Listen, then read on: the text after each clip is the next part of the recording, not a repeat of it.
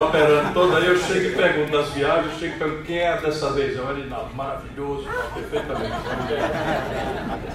Cumprimentar a doutora Vládia né, Feitosa, vice-presidente da OAB, cumprimentar o Henrique Oliveira, que se esforçou por isso, e eu quero me desculpar, porque pelo meu gosto eu atendo a hora que vocês quiserem, porque convocação no Ceará, para mim é prazer, para além de TV. Quero cumprimentar o meu xará, Ciro Daia, presidente da Associação da Nova Advocacia, que promove esse seminário, também a quem quero agradecer a gentileza das palavras. E vou fazer a saudação às demais autoridades civis, militares e eclesiásticas, na pessoa do Dr. Timóteo Fernando, presidente da Comissão, de Apoio aos Advogados em Início de Carreira, e meu amigo professor Dr. André, que está aqui na ponta direita de quem vai e na ponta esquerda de quem vem da nossa mesa. Vamos conversar um pouco. A organização me pediu para eu falar por uma longa hora, eu acho que é um pouco demais, embora eu ande apaixonado pelos auditórios. Mas vamos conversar um pouco sobre o Brasil e sobre o papel dos operadores do direito nessa crise. Essa não é a minha, a minha palestra. A minha palestra tem sido um foco mais centrado na economia política do Brasil.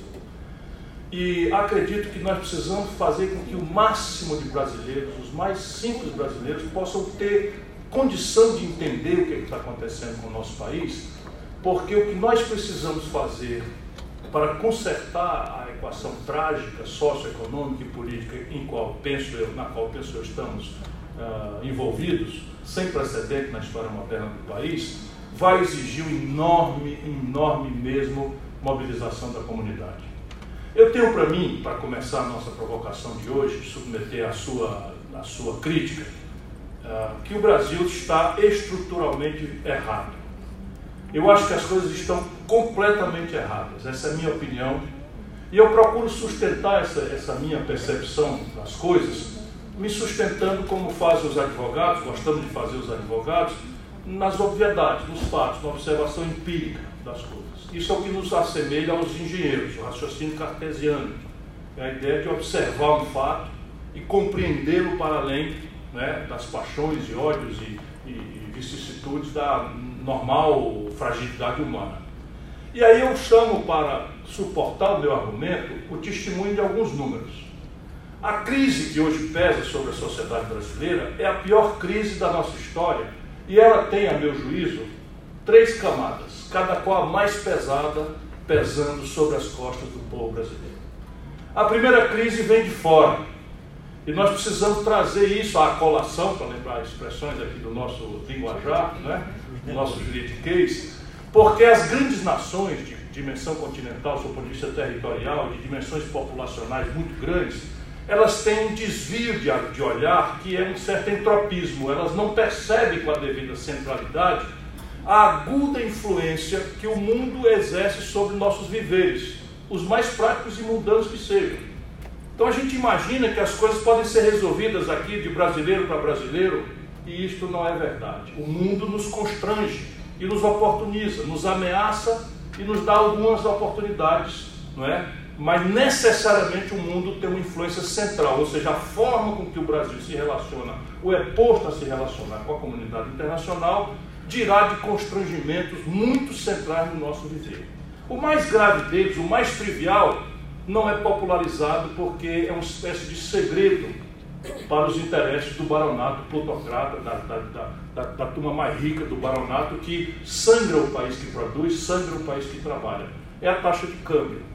Parece agora que eu já comecei a fazer aqui uma digressão para falar grego. Evidentemente que esse auditório me permite, pela sua qualificação, ter um pouquinho mais simplificado a tarefa de ajudar o povo a entender.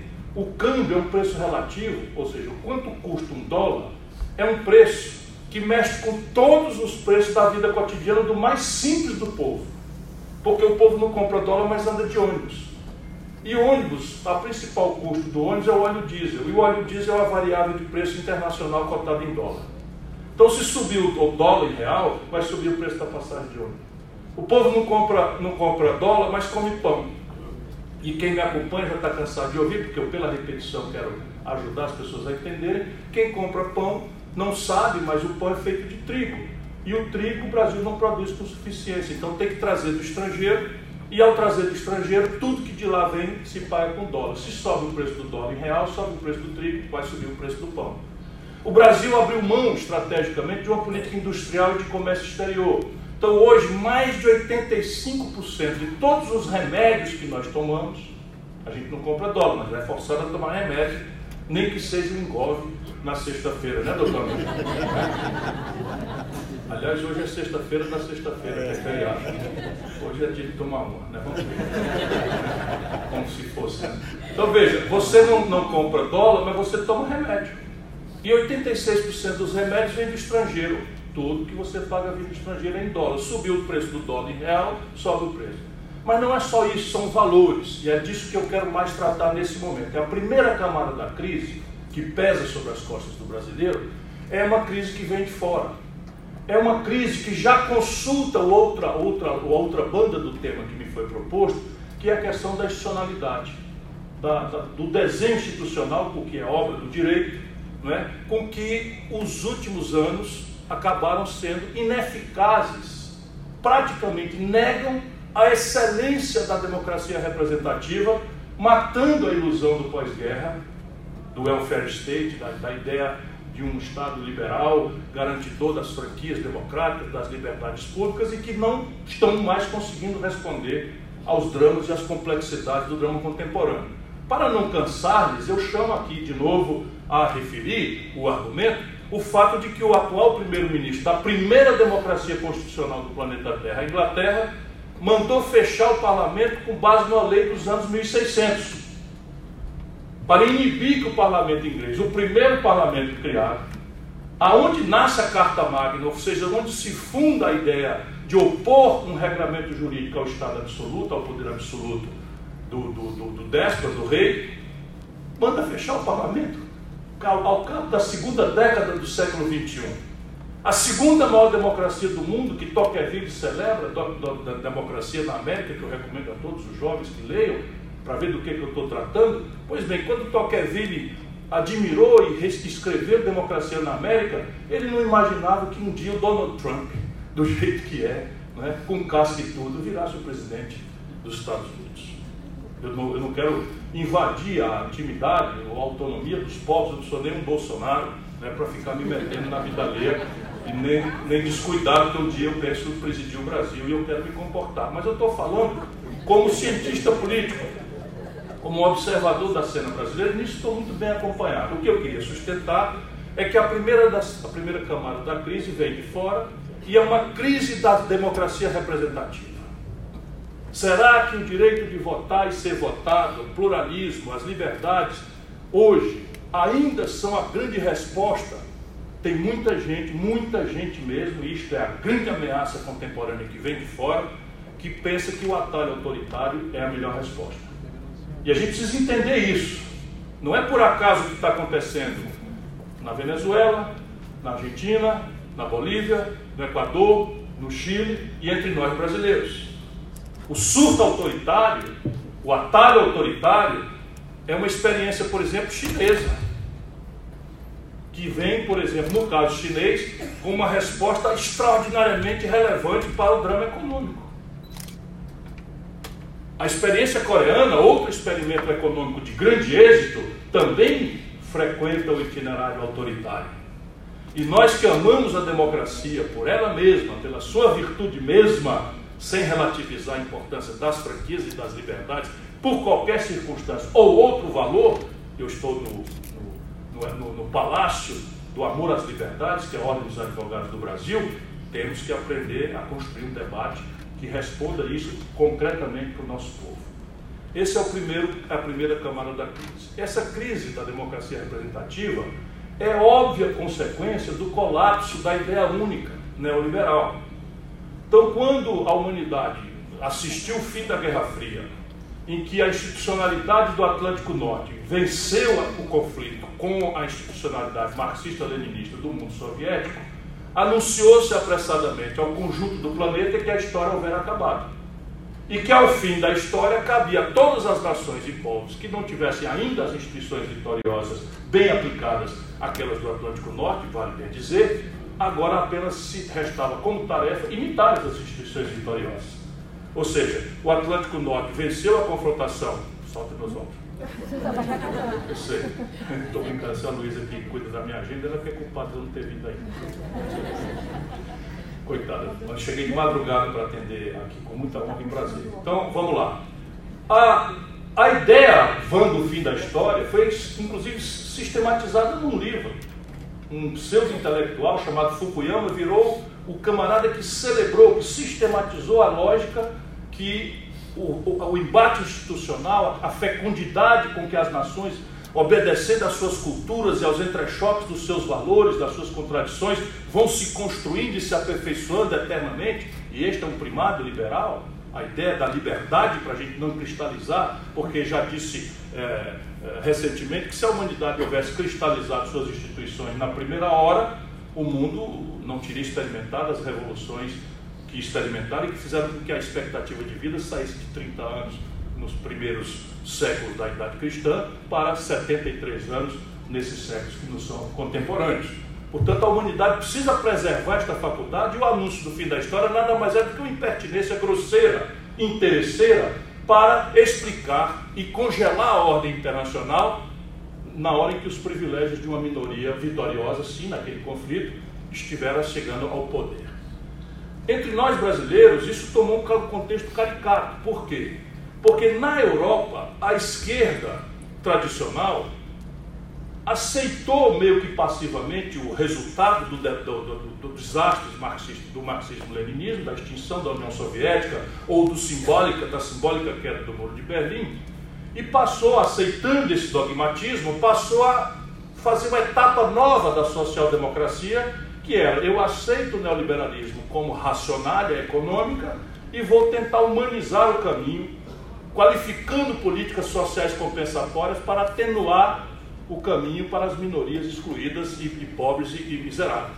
Se eu fosse um lord inglês aos anos 80, eu não teria muita dificuldade de entender que alguma coisa houvera que ser feita, porque a Inglaterra tinha saído do embate é, é, é da Segunda Guerra Mundial, vitoriosa, mas sofreu um processo de descolonização, e com, ela toda a Europa sofreu um processo de retirada do, da, da, das suas colônias e começou a experimentar dois fenômenos que se agudizaram. Um, a emergência de uma concorrência dramaticamente agressiva vindo do produto industrial novo saído da Ásia, China, Coreia do Sul, Japão, e a outra, ondas migratórias monstruosas rivalizando com o mercado de trabalho já dramaticamente estressado pelas modernidades que trocam gente por máquina e robôs e algoritmos e inteligência artificial no futuro. Então, se eu fosse um lord inglês, eu entenderia, aos anos 80, que alguma coisa tinha que ser feita para diminuir a ineficiência, ponho muitas aspas nessa palavra, que o produto europeu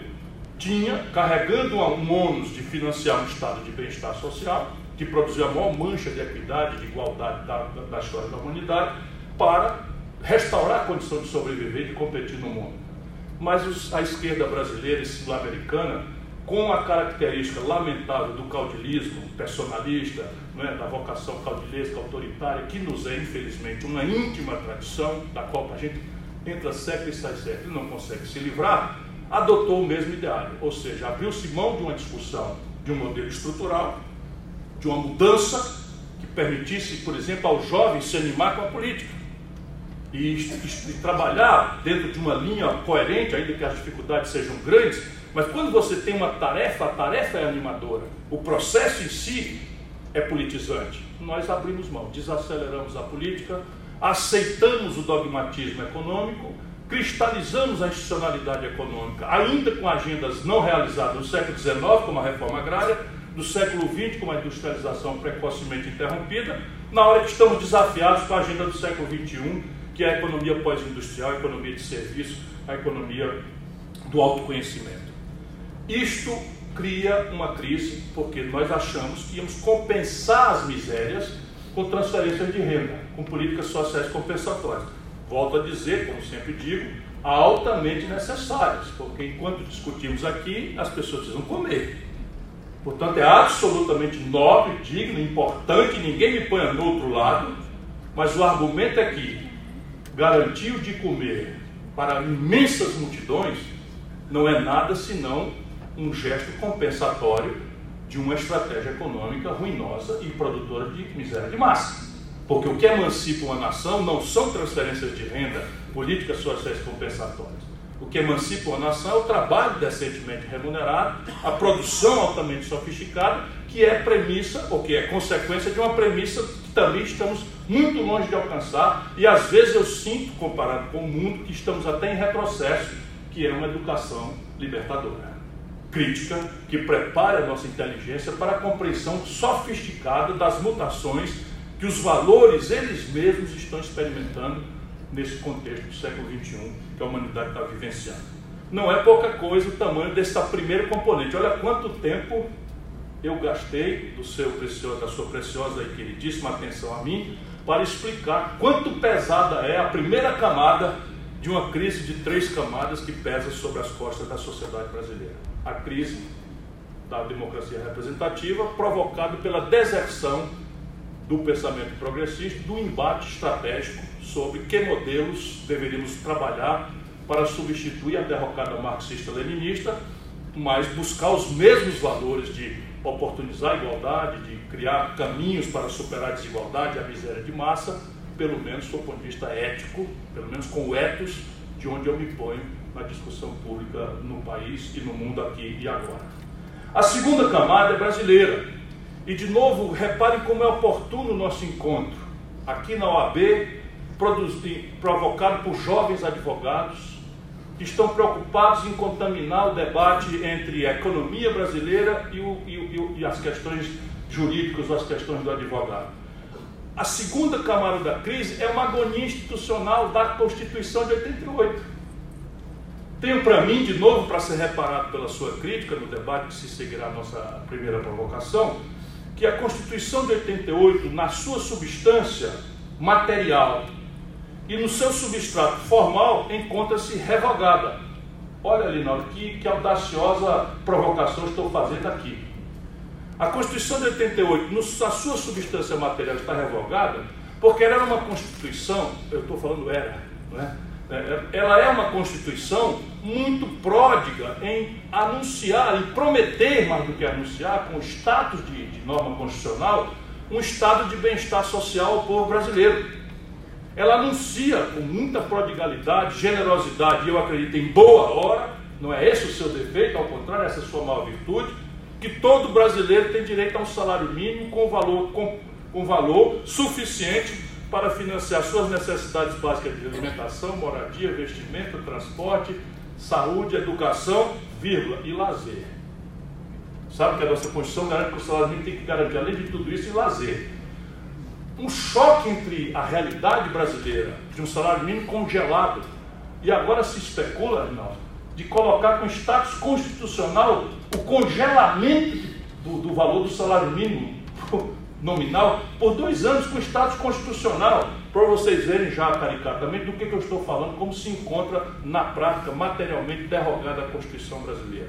Ela anuncia um direito a, como dever correspondente do Estado a todo brasileiro independentemente de qualquer condição ou complexidade, de ter suas vicissitudes de saúde atendidas pelo povo, pelo Estado.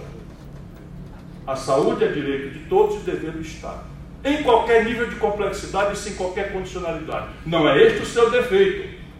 Esta é uma grande virtude pela qual temos que nos bater. Se não vemos isso aqui, vale a pena, ainda que a internet hoje nos permita né, economizar as passagens, mas eu vivi nos Estados Unidos. Hoje, nos Estados Unidos, um cidadão atropelado no meio da rua em Nova York recusa o SAMU. Porque se ele for atendido pelo SAMU, ele vai pagar 2.500 dólares, que ele não tem para pagar. Quanto mais a, a, a, medicina de alta complexidade, que hoje generosamente o sistema público de saúde brasileiro faz. Como ele tem muitos e graves defeitos operacionais, portanto, também aqui se encontra uma grande frustração entre o dever ser e o ser, entre o prometido, cumprido, o prometido solenemente pela Constituição de fato entregue, e aquilo que foi a própria Constituição imaginou como ferramenta para tirar do papel as coisas que seria um mandado de injunção, ainda não se fez como o habeas data, em tempos que a base de dados é mais valiosa economicamente do que petróleo na contemporaneidade do mundo, ela é uma Constituição que materialmente queria sustentar com rápidos argumentos, quando merece essa, essa, esse encontro aqui. Não posso me aprofundar muito mais por causa do tempo. é, mas ela está formalmente revogada. Meus companheiros e companheiras advogados, operadores do direito, acadêmicos, estudantes, quando o Brasil aceita, entre desconhecimento, entre desconhecimento e passividade, que uma assim chamada emenda constitucional 95 se inclua na Constituição Federal, sem ninguém discutir nada, nenhuma vitrine foi quebrada no nosso país. Mesmo a nossa invicta é, e heróica OAB não percebeu que se descobriu uma imaginosa forma de desconstitucionalizar o país, quase que como um golpe constitucional. Ora, se eu digo numa Constituição principiológica, tudo enquanto é direitos e deveres, que eu, se eu refundo ali as estruturas fiscais, também muito perversas, e eu num passo muito simples, eu digo nesta norma, uma emenda, que por próximos 20 anos, a União Federal Brasileira está proibida de expandir seu gasto corrente, exceto juro para banco. O que, que resta da Constituição brasileira? Se nascem 2 milhões de bebês por ano no Brasil, em 20 anos, faça a conta. O país está proibido de expandir a atenção materna infantil. Ainda que aqui nós tenhamos, já seja mal e porca, e muito aquém da necessidade anunciada como direito, dever da sociedade contra o Estado. Agora o Brasil está proibido pelos próximos 20 anos, com status constitucional, isso é uma evidente excrescência que tem que ser revogada, mas para ser revogada terá que ser feito de forma sangrenta sob o ponto de vista político, metafórico, eu espero, não é? porque o tal mercado, que é um ente antidemocrático, autoritário, clandestino, que se simplesmente determina a vida e a morte das nações do planeta Terra e a nossa mais precariamente ainda. 20 anos. Então as matrículas no ensino médio, que ainda são metade do que nós precisamos, a Colômbia tem 52 de cada 100 garotos de 18 a 25 anos matriculados no ensino superior, o Brasil tem 18. Então, ainda muito antes de chegarmos aos mínimos que a Constituição anunciou como direito nosso e dever do Estado, que gera um natural estresse fiscal que nós temos que trabalhar, e há várias formas de trabalhar, como eu especularei nessa nossa conversa hoje à tarde. O fato é que nós resolvemos toscamente colocar na Constituição que está proibido expandir o gasto corrente brasileiro. E o mais irônico é que o pior gasto corrente, aquele mais estéreo, é o serviço à dívida, aquilo que se paga aos agiotas sem abater um centavo de dívida. Qualquer almanac do Capivaral explica na contracapa que qualquer dívida paga, qualquer juro pago de dívida que não abata a principal é gasto corrente, igual papel higiênico de uma repartição ou gasolina do carro da polícia queima para correr atrás dos status de Constituição Federal Brasileira. O que, que resta de Constituição para defender, fora os protocolos, é evidente que sempre serão importantes, e eu falo isso apenas para dar uma dimensão da segunda camada dessa tremenda crise que pesa sobre o processo brasileiro. Não por acaso, porque essas coisas têm uma explicação estratégica, uma explicação estrutural, os dois grandes partidos que foram a ferramenta de alternância para operar a generosa Constituição Social Democrata de 88 também se desmoralizaram na esteira de suas contradições entre o dever ser e o ser, quando não com a ideia disfuncional, ou de resolver as disfuncionalidades e as tensões de, um, de, um, de, um, de uma engenharia institucional complexa, copiada do estrangeiro, que não consulta a nossa melhor tradição, o que eu estou falando, PSDB e PT, acabam também emborcando numa desmoralização geral no país. E o país se encontra com essa segunda camada da crise, que é um momento de desconstitucionalização, de vácuo constitucional, que está sendo usurpado do poder constituinte originário por um poder constituinte derivado pouco crítico, guiado por um despotismo esclarecido que vem do Ministério da Fazenda. Então, como é que, qual, é, qual é a explicação? Quer dizer, a norma constitucional ela não o é porque você escreve na Constituição. A norma constitucional o é porque ela tem uma natureza, um fundamento de status diferente da norma ordinária e para ela se dá um conjunto de proteções, no caso do modelo de construção rígida que adotamos, que são, por exemplo, os limites de enfrentamento das cláusulas pétreas, que são, por exemplo, os, os, os ritos sofisticadamente mais qualificados para se alterar. Pois bem, o Paulo Guedes está reconstitucionalizando o Brasil. Reconstitucionalizando o Brasil e consulta o Supremo Tribunal Federal e pergunta assim, ó, eu posso privatizar a Petrobras sem audiência do Legislativo? Aí a nossa Suprema Corte, com data máxima vênia, porque eu sou profissional de direito e acho que por mais críticas que tenhamos à Suprema Corte, é preciso respeitá-la como corolário do Estado de Direito Democrático, e se alguém não tiver o acatamento para dar a última palavra, ainda que esta última palavra muitas vezes nos leve à indignação e até à exasperação, como tem acontecido comigo, é a barbárie não o direito do que estamos tratando. Portanto, dasta máxima vênia, com toda a rendição das minhas homenagens às suas excelências, não estão percebendo. Então, qual é a resposta da Suprema Corte Brasileira diante de uma norma que está escrita? Ele diz assim: a Petrobras não pode ser privatizada sem audiência do Legislativo, vírgula. Suas subsidiárias podem. O que é subsidiária e como se constrói uma subsidiária da Petrobras? A Petrobras, o Conselho de Administração da Petrobras diz que a BR Distribuidora é uma subsidiária. A Petrobras diz que suas refinarias são subsidiárias. A Petrobras diz que suas transportadoras, seus gasodutos, seus, seus oleodutos são subsidiárias. E a partir daí o seu Paulo Guedes está vendendo tudo. Sem audiência de ninguém. E violentando até normas infraconstitucionais, como por exemplo a lei das SAs. Eu estou falando do real, vocês são jovens, isso é o patrimônio de vocês. E não é por nenhum apego corporativista, um estatismo mofado e nem de, de, de olho fechado para as brutais malversações que se fez ao longo do, dos últimos tempos no Brasil, do espaço público, pelo patrimonialismo mais desbragado, pela corrupção mais nojenta, mais mal cheirosa, por favor, não me confundam. Eu estou falando aqui se a gente tem uma vaquinha de raça boa, né, que dá para nós duas ordens. Com a primeira ordem a gente tem um leitinho diário, com a segunda ordem a gente faz um queijinho por dia. E que ano após ano nos dá uma cria. E de repente essa vaquinha de alta linhagem, que nos dá duas ordens de leite, um queijo e uma cria né, por dia e por ano, de repente pesteou de carrapato. Qual é a solução óbvia? Matar a vaca. Diz o Paulo Guedes e o Bolsonaro. Óbvio, mata a vaca, destrói a vaca e os carrapatos não terão de quem sangrar o sangue. E é isso que a gente ri agora, mas estamos assistindo meio passivamente acontecer.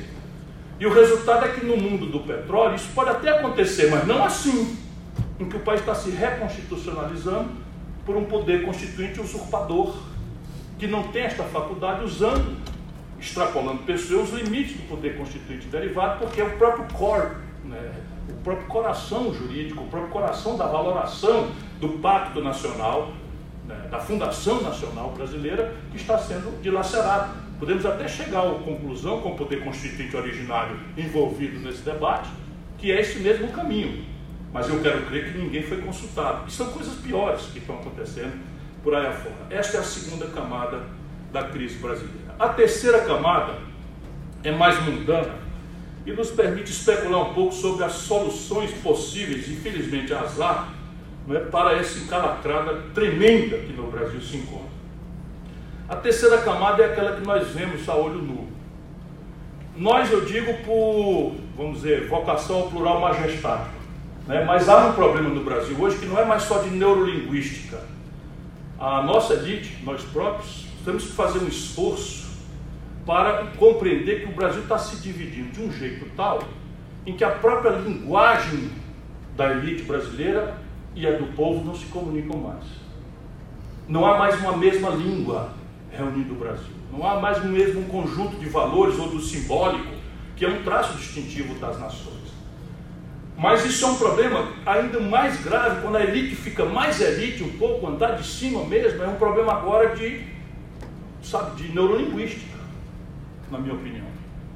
É um problema de neurolinguística em que eu tenho segurança de que essa fração mínima, 1%, 2% da população brasileira, não tem nenhuma vontade de ser brasileira, nem quer mesmo que este país exista, nem está interessado neste país. E faria de muito bom grado uma adesão aos benefícios sem os ônus de serem americanos. Para quem a capital cultural do planeta Terra é Miami, né? Pode rir. Capital cultural da, da, da planeta Miami é, é, é, preciso garantir uma risada, né, porque é uma piada absolutamente grosseira. O que é essa crise? A crise é assim. A mesma política econômica perpassa o Brasil e as nossas elites dirigentes dos anos 80 até cá. Olha como isso é grave, povo. A mesma política econômica perpassa a realidade brasileira e qualifica a decisão do nosso estamento político olhando como cientista político, como vamos uma especulação acadêmica, eu também concordo que a OAB não pode ser partidária e não deve ser jamais, ela deve dar vazão a todo o debate, todas as forças, todas as visões, e essa é a sua maravilha, pluralismo, garantia da liberdade, pluralismo, enfim. Pois bem, o Brasil hoje está assim. Daí vem a minha primeira frase, que as coisas estão estruturalmente erradas. Tentei demonstrar duas camadas dessa crise e agora a terceira. Neste momento, no Brasil, há 13 milhões de pessoas desempregadas. Não podemos ouvir esse número por um ouvido e sair pelo outro. Cada uma dessas pessoas tem um aluguel para pagar, tem um ônibus para pagar, tem um remédio do filho doente para comprar, tem comida para jantar hoje à noite ou não jantar. O Brasil tem hoje recorde de informalidade. Obrigado, irmão. Recorde de informalidade. Nestas maluquices, né? mente-se para o povo como, quem, é, como cachorro que acua a alma sobrado de noite né? E a reforma trabalhista vai melhorar o emprego, vai melhorar. A reforma previdenciária vai melhorar o emprego. Pois pela primeira vez na história deste infeliz país, nesta, nesta conjuntura infeliz país, o Brasil tem mais brasileiros empurrados para a informalidade, vivendo na mais selvagem atividade, sem proteção de nada para hoje para o futuro, inviabilizando qualquer modelo previdenciário, porque a premissa do modelo previdenciário, qualquer que seja, é a relação formal de trabalho. 38 milhões e 900 mil brasileiros estão abertamente trabalhando hoje no Brasil em condição precária. Nunca houve esse número na história. Dez anos atrás, o Brasil tinha 53 milhões de carteiras assinadas. Hoje nós temos 34 milhões de carteiras assinadas. E não é que a atividade econômica era maravilhosa, é uma brutal informalização e uma brutal selvageria que está revogando conquistas do século XIX tais como a aberração, felizmente os tribunais puseram reparo nisso, mas a lei foi assim aprovada, permitindo que o patrão colocasse uma mulher grávida em ambiente insalubre. E o país não quebrou uma vitrine. Porque o desespero parece que está nos enfraquecendo como nação. E o individualismo, como resposta, não, se, não fará senão agravar nossas questões a ideia que o jovem especialmente tem de que a política é um ambiente de sujeira, um ambiente de contradição, um ambiente de mentira, de privilégio, e que a alteridade, a solidariedade, a compaixão que cada um de nós que não tem uma pedra no lugar do coração experimenta, há de ser desenvolvida pelo onguismo, pela, pela, pela lismola, pela solidariedade, que as relações que ocupavam a praça na minha geração agora podem ser feitas em grupo de WhatsApp. Não é? É, isto tudo é uma grande ilusão que basicamente está infelicitando a humanidade e os jovens brasileiros com mais particularidade. Os, os suicídios estão crescendo entre nós brasileiros. Mais números. Nesse momento, o Brasil tem 63 milhões e 700 mil pessoas com nome sujo no SPC. Significa que o crédito popular está colapsado, porque se fosse 2 milhões, 3 milhões, era um problema, como a elite fala, de educação financeira, é um problema em que a exacerbação consumista fez o cidadão ter o olho maior do que a barriga, dar um passo maior do que a perna. Mas eu estou falando de 63 milhões e 700 mil pessoas, se é a esmagadora maioria da população ativa do país. Sabe qual é a renda mensal da metade da população brasileira hoje? Está caindo 413 reais. E quando eu falo em dissonância cognitiva ou problema de neurolinguística, o Paulo Guedes, de que eu sou amigo sim, convivo há 30 anos, o Paulo Guedes, não há maldade nisso, é dissonância cognitiva mesmo, é uma distância, sabe, de 50 unidades astronômicas, que é a unidade astronômica a distância do céu, do, do, da Terra para o Sol, da vida do povo. Ele diz assim: o problema brasileiro é que o pobre não poupa. No Brasil só o rico poupa. Então nós temos um problema sério que o povo não poupa, porque o povo. Ô Paulo Guedes, 413 reais por mês é do que vive metade do povo brasileiro. 413 reais para pagar aluguel, comida, roupa, livro para o filho, remédio para doença, ônibus para procurar emprego, o gato da TV, porque se não paga para a net, tem que pagar para a milícia, gás de cozinha, que passou para 100 reais. Vocês percebem o que eu estou dizendo? E, e, e dá para ficar frio? se você não, fizer, não tiver virado um bruto, dá para ficar frio diante dessas constatações? Então tá bom, esqueça o povo. Vamos olhar a economia pelo ângulo do empreendedor. E aqui é esquizofrênico. Nos últimos três anos, o Brasil fechou 220 mil pontos de comércio. Nos últimos três anos, o Brasil fechou 13 mil indústrias. E indústria é uma questão que nós não podemos abrir mão, por quê? Porque não existe nação desenvolvida sem cadeias produtivas complexas.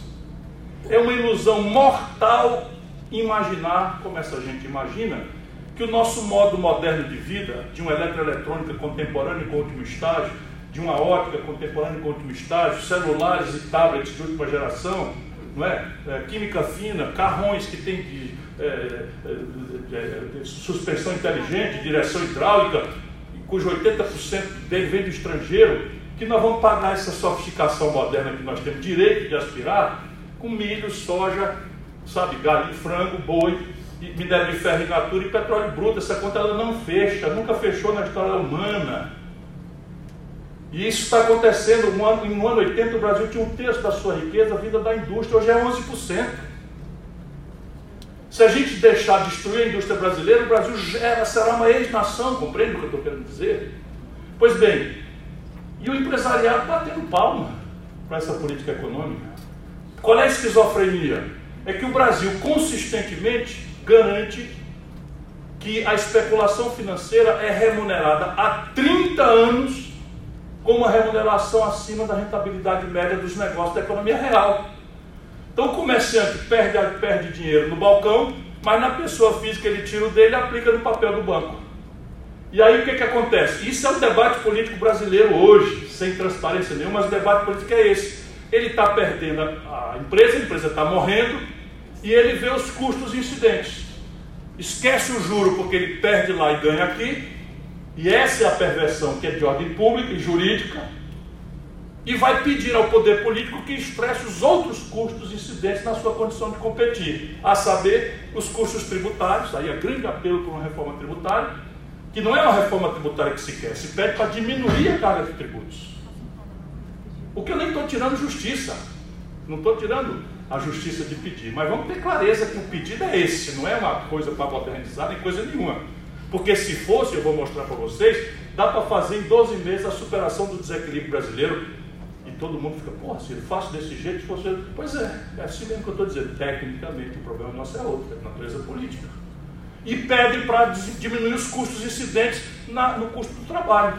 Ou seja, pede uma reforma trabalhista e uma reforma da Previdência. Para quê? Para diminuir o custo do trabalho e diminuir a cunha fiscal do Estado sobre sua concorrência e sua competitividade sistêmica, preservando a grande hostilidade que é a variável é, artificial imposta pelo governo, que é juro porque ele perde, volto a dizer, na roça, na indústria, no comércio, mas ganha na pessoa física quando aplica no banco.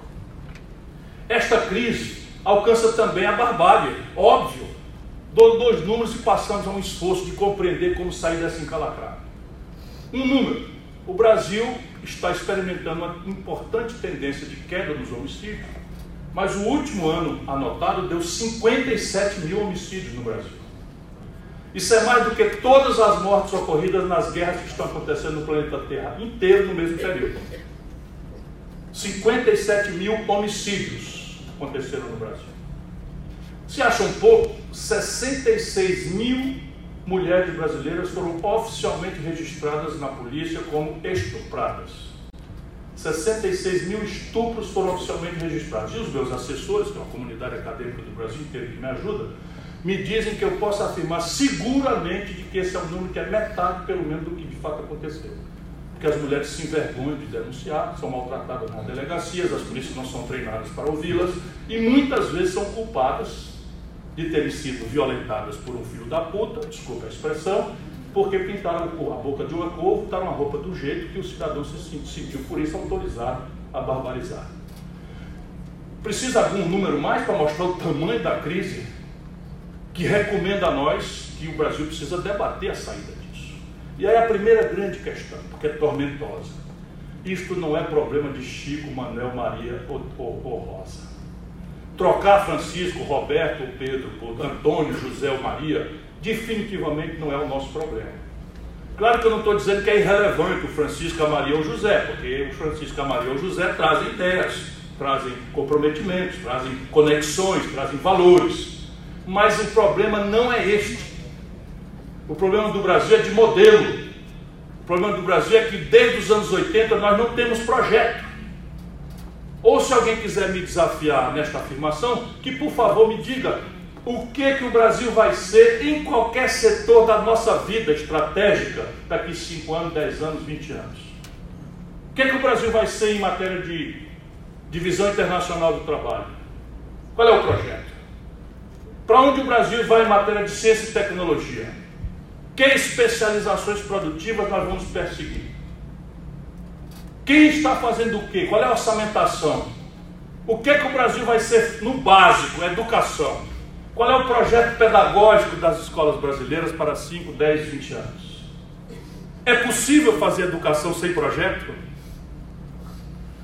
Existe alguma existe possibilidade de você fazer saúde pública sem projeto? Para onde vai o Brasil em matéria sanitária? Qual é o nosso objetivo em matéria de mortalidade infantil? De expectativa de vida ao nascer, que são os indicadores de desenvolvimento humano. Quanto tempo o Brasil espera resolver o problema de metade dos seus domicílios, virando o século XXI, nós temos sem saneamento básico. Assunto que a Idade Média recomendou que a Europa resolvesse ali na virada do renascentismo. Quando nós vamos resolver o problema do ensino superior? Qual é o ensino superior que queremos? Que base tecnológica e científica o Brasil quer assentar para sustentar sua base produtiva? E que base produtiva é essa? Me digam qualquer coisa, qualquer assunto. Me aposte um plano, um projeto, uma meta, um objetivo, um orçamento de curto, médio longo prazo, seja o que for, para me tirar dessa angústia existencial. Não tem? Portanto, nós precisamos de novo devolver, e isto não é por incompetência. Se fosse, era mais fácil. Isto é ideológico. Por quê? Porque o primado dominante e a batalha ideológica que nós estamos perdendo é que o laissez-faire, ou seja, o deixa-fazer, o individualismo exacerbado, o neoliberalismo, a crença fatalista e religiosa, sem nenhuma sustentação na observação empírica da experiência humana, em qualquer tempo da história ou da geografia do planeta, é de que nós vamos ser salvos da nossa tragédia pelo mercado. É bom que eu abra um parênteses para dizer que o mercado tem um papel indispensável na compreensão da vida que eu tenho. Eu não sou como Lenin, não o, o extraordinário poeta pernambucano e cantor, mas o, o revolucionário soviético. Né? O Vladimir Ilyich Lenin dizia que o, que o esquerdismo é a doença infantil do comunismo. Não, não, não, não sou eu doente dessa doença. O mercado já provou ser uma ferramenta indispensável ao progresso humano. Agora, o mercado sozinho é fatal, ele se destrói. Porque deixado solto, sem regulação, sem comprometimento, sem parceria estratégica com o Estado, ele tende ao monopólio, ao oligopólio e, portanto, à ineficiência e acomodação. Eu não estou propondo revogar o mercado, eu estou propondo reinventá-lo para que ele cumpra seus objetivos. E na experiência empírica, meus companheiros, minhas companheiras, gente querida do Ceará e do Brasil, não há uma única nação do planeta Terra que tenha crescido com base na convicção que nos guia hoje. Nenhum. Você pega o pequeno estado, cidade-estado de Singapura, é tudo completamente dirigido e organizado. A experiência chinesa, a experiência alemã, a experiência italiana, a experiência norte-americana. Ou alguém acha que a América seria o que é ser o New Deal para tirar da Grande Depressão de 29? A América seria o que é sem um esforço que ela desenvolveu à custa de dinheiro público para equipar-se para a Segunda Guerra Mundial, ou se ela contemporaneamente seria esse trem, essa locomotiva da tecnologia do mundo, sem a compra governamental organizada, planejada, dirigida a pretexto de defesa, a pretexto da corrida aeroespacial, a pretexto do domínio tecnológico das novas, das novas soluções para a saúde, a pretexto. Sabe quem inventou a internet? O governo americano, por razões militares. Sabe quem inventou o celular? o governo americano, por razões militares, tudo com dinheiro público. Depois que está pronto o domínio tecnológico, que a pesquisa cara é feita, eles têm uma arte que pouca gente no mundo tem, que é a difusão instantânea para o seu aparelho privado industrial, graças a uma conexão instantânea também com a sua universidade. Tudo isso no Brasil está esbudegado. Não temos nada disso, essa convergência. Todos os nossos problemas são ajuizados da mão para a boca na superficialidade mais rasa, quando não no culto à personalidade mais idiota e boçal que uma nação pode experimentar. Como se uma nação de 210 milhões de habitantes tivesse que depender de uma única mulher ou de um único homem, que traria em si a semente da nossa contradição resolvida. Onde é que funcionou isso, pelo amor de Deus? Em qual lugar do mundo, em que lugar da história do planeta Terra isso já funcionou? Bom, isso então nos traz a necessidade, que eu acho que eu já passei da conta. Como é que está aí? Já falei umas duas horas aqui, né? Falando no Ceará, eu me apaixono um pouco mais. Né? Nos traz a necessidade de fazer, celebrar um projeto nacional de desenvolvimento. Cada palavra dessa, eu repetindo, não pode ser dita ligeiramente, nem ouvida aligeradamente. Cada palavra dessa importa em conflitos políticos, nos quais nós estamos saindo perdendo em todos. Planejamento, por exemplo, é a resposta ao laissez-faire, é a negação do laissez-faire. Então eu estou propondo a gente matar a ilusão de que o espontaneísmo individualista, caótico, casual, do, da concorrência, do mais podre que, que, que quebra, do melhor que sobreviva, que isso seja morto como ilusão. E que a gente substitua esta ilusão por uma racionalidade, qual seja, vamos estabelecer qual o país que queremos, estabelecer as metas objetivas, setoriais, os prazos, a orçamentação, quanto custa fazer, dividir as tarefas, quem cabe fazer o que melhor. E aí cabe no lugar do capital estrangeiro, cabe no lugar do capital privado, cabe no lugar do capital estatal. Por exemplo, petróleo no mundo é 80% estatal, 20% privado. Os países que têm 20% privado são aqueles que têm as empresas nacionais deles. Portanto, todo o desenvolvimento tecnológico, toda a apropriação da rentabilidade, todo o efeito cambial, e toda a segurança nacional estratégica desta variável energética central para a vida, eles dominam, porque nacionais. O Brasil é, montou uma estrutura, quando a União Soviética dizia que o Brasil não tinha petróleo, os americanos diziam que o Brasil não tinha petróleo, os brasileiros sempre têm, nós vamos procurar. E agora que nós achamos, começamos a explorar o petróleo do pré-sal por 44 dólares um barril, e agora o petróleo está saindo por grande escala por 5 dólares. Na hora que nós vamos, a onça vai beber água, 20 trilhões de reais já cobrados para pagar a vida de vocês no outro país, estão entregando para o estrangeiro. Deus é brasileiro e a escolhambação é tão grande e a mistificação da nossa mídia é tão grande, mas a, a, a, o grande capital estrangeiro não se engana. Porque a negociata é grande, mas a esmola quando é grande demais, até o santo desconfia. E os estrangeiros estão vendo que não vai dar certo. E não vai dar mesmo. Porque se fizer, alguém vai vir e vai fazer isso ser nacionalizado de volta, pelo menos se for eu algum dia presidente do Brasil, vai ser para a. E não é por nenhum nacionalismo exacerbado, nem qualquer valentia que eu não quero cultivar. É porque isto é dinheiro que vai mexer com todos os outros dinheiros. Isto é onde está o dinheiro que eu tenho segurança que vai pagar a maior civilização tropical do planeta Terra, que é o Brasil, potencialmente. Então, projeto é isso, é você planejar. Eu tenho uma ideia, tenho estudado muito e gosto de dar cara para bater. Então, eu tenho uma ideia de que o Brasil deveria se comprometer em entregar ao povo brasileiro os indicadores de desenvolvimento socioeconômico humanos da Espanha em 30 anos. Se o Brasil crescer, como está crescendo dos anos 80 para cá, em média 2,2% ao ano, nós atingiremos esses indicadores em 140 anos. Nós não temos esse tempo, porque agora tudo está mudando e quem ficar para trás não tem mais como pensar em voltar para a luta. Mas em 30 anos significa que o Brasil precisa crescer 5,5% ao ano. Isto também não é uma exorbitância. O país cresceu 6,5% ao ano entre 45 e 80. Se o céu abençoado pelo Cruzeiro do Sul é o mesmo, o chão que nós amamos é o mesmo. E o povo, né, mestiço, contraditório, exuberante culturalmente, violento, estigmatizado, crescentemente neopentecostal, moralista, de virtudes e defeitos. O povo é o mesmo. Por que, que a gente crescia quando era muito mais difícil, a 6,5% ao ano, e agora crescemos a 2,2%? Porque lá atrás tinha projeto e agora não tem mais. Porque nós passamos a acreditar que só reinstitucionalizar o país, devolver democracia, anistia, eleição direta, os costumes democráticos, como antagonismo à ditadura, seriam suficientes. Revelou-se então que a economia tinha um problema estrutural e de lá para cá nós estamos repetindo práticas que o consenso neoliberal que nos pegou nessa fase de transição era a solução da lavoura.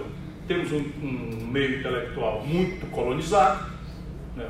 boa parte dos, dos, intelectuais brasileiros é muito inteligente, capaz, mas entendeu que ser sofisticado e bem letrado é ler com cuidado os autores estrangeiros e citá-los sem precisar ler. E o pensamento autônomo brasileiro está por ser construído e nós precisamos fazê-lo. Eu vou encerrar dizendo que nacional, esse projeto ser, também não é por xenofobia. É que as condições de empreender, modernamente, isso está se agravando dramaticamente, as condições de empreender, ou seja, de produzir riquezas, de gerar emprego, de pagar salário, de recolher impostos, de onde vem o dinheiro para educar o povo, para ter saúde, para ter segurança, não são globais. As condições de empreender são dramaticamente nacionais. A única coisa que é globalizada é o padrão de consumo. Então eu, agora, se eu quiser, eu abro a internet e vejo o estado da arte do último iate que existe, com as maneiras mais sofisticadas das coisas, e fico cobiçando ter um iate. Né? Eu vejo aqui, aqui dentro desse lugar, aqui agora, só um minutinho, eu vou ali, faço e vejo, e vejo quanto custa, e vejo um financiamento, etc, etc. E, e começa a desejar aquilo, sem poder ter. Isso é devastador. Está acontecendo no jovem da periferia de Fortaleza.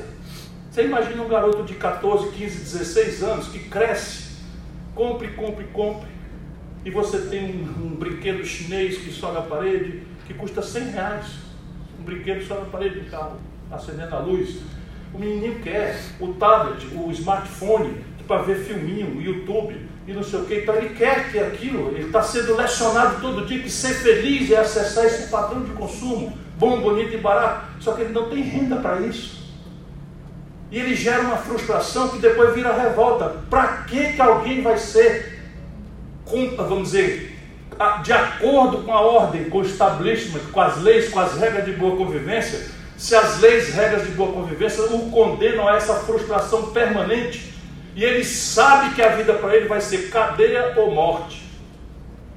Ele sabe, porque a política de carceramento da garotada no Brasil hoje não é uma política de droga, é uma política de matar jovem negro da periferia. Não tem comprometimento com nada, só com isso. Segregar para atender o medo justo, compreensível da pequena burguesia, que a grande burguesia já está com carro blindado, já está com segurança particular, já está viajando em São Paulo de helicóptero para não passar nas esquinas. Sabe quantos presos o Brasil tinha em 2002, quando eu fui candidato a presidente da República? 240 mil. Sabe quanto nós temos hoje? 850 mil. Sabe qual é a característica dessa população carcerária? Jovem negro da periferia. Jovem negro da periferia pobre. 80%. Que foi pego nessa ficção de guerra contra as drogas, sendo um aviãozinho do tráfico, distribuindo minúsculas quantidades, os companheiros advogados sabem do que eu estou falando, mas no dia seguinte que entra num presídio, são obrigados a se filiar a uma facção criminosa que vai lecionar para ele a alta sofisticação e a alta periculosidade, senão ele vai morrer ou ser estuprado ali na primeira noite. E nenhuma inovação institucional nós fizemos diante desse fenômeno. Nenhuma inovação institucional nós fizemos. Continuamos repetindo a mesma baboseira que copiamos dos norte-americanos. Por isso há de ser nacional nossa compreensão estratégica. E desenvolvimento? Desenvolvimento é porque não tem saída. O Brasil bota 2 milhões de garotos por ano no mercado de trabalho. Se a gente não crescer a economia acima dos ganhos de produtividade, que a troca de gente por máquina, por robô, está né, tá, tá nos impondo, e se a gente não crescer acima do crescimento da demografia, o Brasil vai fazer, vai ter explicação para isso. O preço do trabalho é o salário. Se há uma super oferta de trabalho e não tem demanda para o trabalho, o preço do trabalho some. Por isso que os salários estão se aviltando. Por isso que uma agenda precária como essa, o povo está engolindo e aceitando, porque o camarada ganha 5 reais para fazer uma corrida do Uber. E 5 reais dá para ele comer. Mal e porcamente ele come. E ele não entende por que nós da OAB, ou nós os brasileiros estamos discutindo que a Previdência é um absurdo, que estão fazendo, que conserva os privilégios, que corta não sei o que e tal. Ah, merda, porra, eu não tenho nada. E estou ganhando 5 reais por uma corrida, se eu conseguir me arriscar correndo para cima e para baixo com um caixotão nas costas, eu ganho 15 reais. Eu quero lá saber de carteira assinada, previdência, isso aí eu quero comer hoje, quero dar para os meus barrigudinhos, Né? Em casa eu quero dar para eles alguma coisa para comer. Essa é a nossa responsabilidade. Desenvolver o país. Alternativa não há. E eu quero dizer que há caminhos para concluir. Só o Brasil tem alternativas. O mundo de desenvolvimento retardatário não tem mais. Porque há um lado bom nas coisas práticas. As nossas agendas retardatárias, os nossos malfeitos, os nossos não feitos históricos, nos deixaram oportunidades por fazer que o mundo não tem mais. Por exemplo, emprego. Vamos lá, o Brasil tem metade dos domicílios sem saneamento básico. O Brasil tem hoje 24 mil obras públicas paradas. Se retomar isso, quantos milhões de empregos acontece? Assim. Agora imagina na Europa. Tudo está feito em matéria de infraestrutura, saneamento, moradia. 14 milhões de brasileiros não tem moradia. Não se precisa importar um insumo sequer dessas coisas. É um investimento modular. E, e é tostão para uma nação como o Brasil. E aí nós precisamos compreender quatro obstáculos, mas os quatro têm solução. Primeiro, consumo das famílias. É evidente, ninguém precisa ser Nobel de Economia. Se a família consome, o comércio vende. Se o comércio vende, contrata mais gente e encomenda da indústria. Se a indústria tem mais encomenda, contrata mais gente e encomenda da matéria-prima. Não é uma obviedade? Pois bem, 60% do PIB brasileiro, quando cresce, mal e porcamente que seja, esse crescimento é puxado pelo consumo das famílias. O consumo das famílias é uma consequência de três variáveis Emprego, renda e crédito. Emprego e renda vem depois da traquitana econômica girar. Mas crédito pode ser vítima ou pode ser objeto de uma política pública. E eu dei um número a vocês: 63 milhões e 700 mil pessoas inadimplentes no SPC. Característica do sistema financeiro brasileiro: se permitiu, nos últimos 20 anos no Brasil, que 85% das operações financeiras fossem concentradas na mão de apenas cinco bancos fazendo discurso de esquerda, que é a tragédia final do Brasil. Enquanto se fazia um discurso de esquerda, se anestesiava o povo com políticas sociais compensatórias, o cor, coração da economia brasileira permitiu que o mundo capitalista não aceita concentrar todas as operações financeiras na mão de apenas cinco bancos. Dois desses são públicos e eles estão acabando de esquartejar, Caixa Econômica e Banco do Brasil. Se deixar só em três, vocês imaginam. Esses bancos, eles montaram um esquema em que esse débito das famílias é impagável. Porque, de novo, questão jurídica, questão do advogado, são as letrinhas pequenininhas. Os contratos de adesão no crediário, os contratos de adesão nas companhias de serviço público, concedido, telefonia, água, luz, etc. Essa Enel, por exemplo, é uma tragédia, ela manda cobrar duas contas do mesmo, do mesmo, do mesmo morador, porque o povo é desvalido, ninguém protege. E o camarada não paga as duas contas do mesmo mês, ou paga só uma, ela bota o cara no SPC para nunca mais o cara sair. Porque aquilo ali vai em cima. Vai correndo juro, taxa de permanência, juro sobre juro, juro composto, etc. De maneira que a dívida brasileira hoje das famílias consolidadas chega a 282 bilhões de reais, e quando eles vão desvalido no leilão do Serasa, eles conseguem desconto sozinhos, sem proteção de ninguém, de 90%. Ou seja, a dívida verdadeira é de 28 bilhões de reais. Só que eles mantêm o 282 porque o miserável está ali todo dia, tem que pagar uma prestação para poder fazer uma ficha de trabalho, para poder limpar o nome para fazer alguma coisa, etc, etc. E este fluxo é enriquecedor dos bancos. Isso nada impede que a gente faça um programa de refinanciamento dessas estruturas. Eu propus isso com todos os números. Quando eles disseram que era impossível, eu mostrei os números e passaram para o deboche. Então, botaram logo um, um velhinho do Ceará que foi para um motel com duas mulheres e, e, não pagou e disse que eu ia botar o nome dele no SPC que eu tirava. Fizeram isso na internet, eu mesmo ri muito. Né? Só isso aí vai ficar na conta do Ciro, o Ciro vai tirar o nome do, do SPC. Segundo motor, o investimento empresarial. De novo, ninguém precisa ser grande gênio da economia. Se você não tiver investimento, não existe uma fábrica nova sem a outra fechar não existe um comércio novo se o outro fechar. Isso também é uma trivialidade. O investimento empresarial brasileiro está colapsado por duas razões. Uma se resolve depois, a outra tem que ser antes. A primeira razão, capacidade instalada ociosa monstruosa. Então é assim, o Brasil tem capacidade de produzir 100 geladeiras. Faz seis anos que o Brasil produz 70 geladeiras. Quem é que vai abrir uma fábrica de geladeira nova para produzir 30 geladeiras novas se a fábrica que produz 6 só está produzindo 70 porque não tem quem compra? Dá para entender isso? Ô Paulo Guedes, não é possível. Capacidade instalada ociosa no Brasil é de 40%, 35%, 34%. Se você não tivesse a capacidade instalada ociosa ocupada, Quando ela chegar perto de 90, 92, aí o empresário diz, opa, vai ter para quem vender. Aí eu faço uma fábrica nova. Mas aí cai num segundo problema. Qual é o segundo problema? O explosivo endividamento. 30 anos dos juros mais altos do planeta Terra e uma economia exposta à competição internacional cada vez mais agressiva. Então é assim, um japonês pede o dinheiro emprestado no banco hoje, tira mil ienes, no fim do ano está devendo 950 ienes. Assim como eu estou dizendo, o japonês tira mil dólares emprestado no banco, no fim do ano, dia 1 de janeiro, ele tira, no fim do ano, 31 de dezembro, ele está devendo 950 ienes, porque estão com juro negativo. A crise está tão grande lá fora que a humanidade está experimentando o ineditismo. 13 trilhões de dólares aplicados a juro negativo, em que o especulador está preferindo segurança do que se aventurar nesse mundo de dificuldades que, que ele está assistindo na briga da China com os Estados Unidos, na saída da Inglaterra do Brexit, na confusão, na convulsão na América Latina, enfim, não é pouca confusão. E o Paulo Guedes querendo, esperando que o Brasil vá ser salvo da tragédia pelo dinheiro dos outros. Veja bem, nem, nem mais na Alemanha estão investindo, quanto mais num país como o nosso, que o presidente dia sim outro também cria um caso. Agora foi que o príncipe não podia porque foi pilhado na suruba gay. Vocês viram essa não? Pô, o cara não tem problema nenhum para fazer o Bolsonaro disse, não, eu queria você, eu não queria esse morar aí não. Eu, eu, queria ele porque, mas aí eu queria ele, o cara me trouxe aí um filme, o cara na suruba gay, o príncipe, ó. Ninguém pode mais confiar nem na, nem na Heraldo, cara. Eu sou um republicano fanático, adorei essa parte para desmoralizar o resto. Negócio de príncipe. Quase que eu solto aquela príncipe. ah. Voltando aqui. Terceiro motor. Bom, reestruturar o passivo do empresariado é, é uma inadiável providência. Isto daqui também o Brasil, raríssimos países do mundo pode fazer.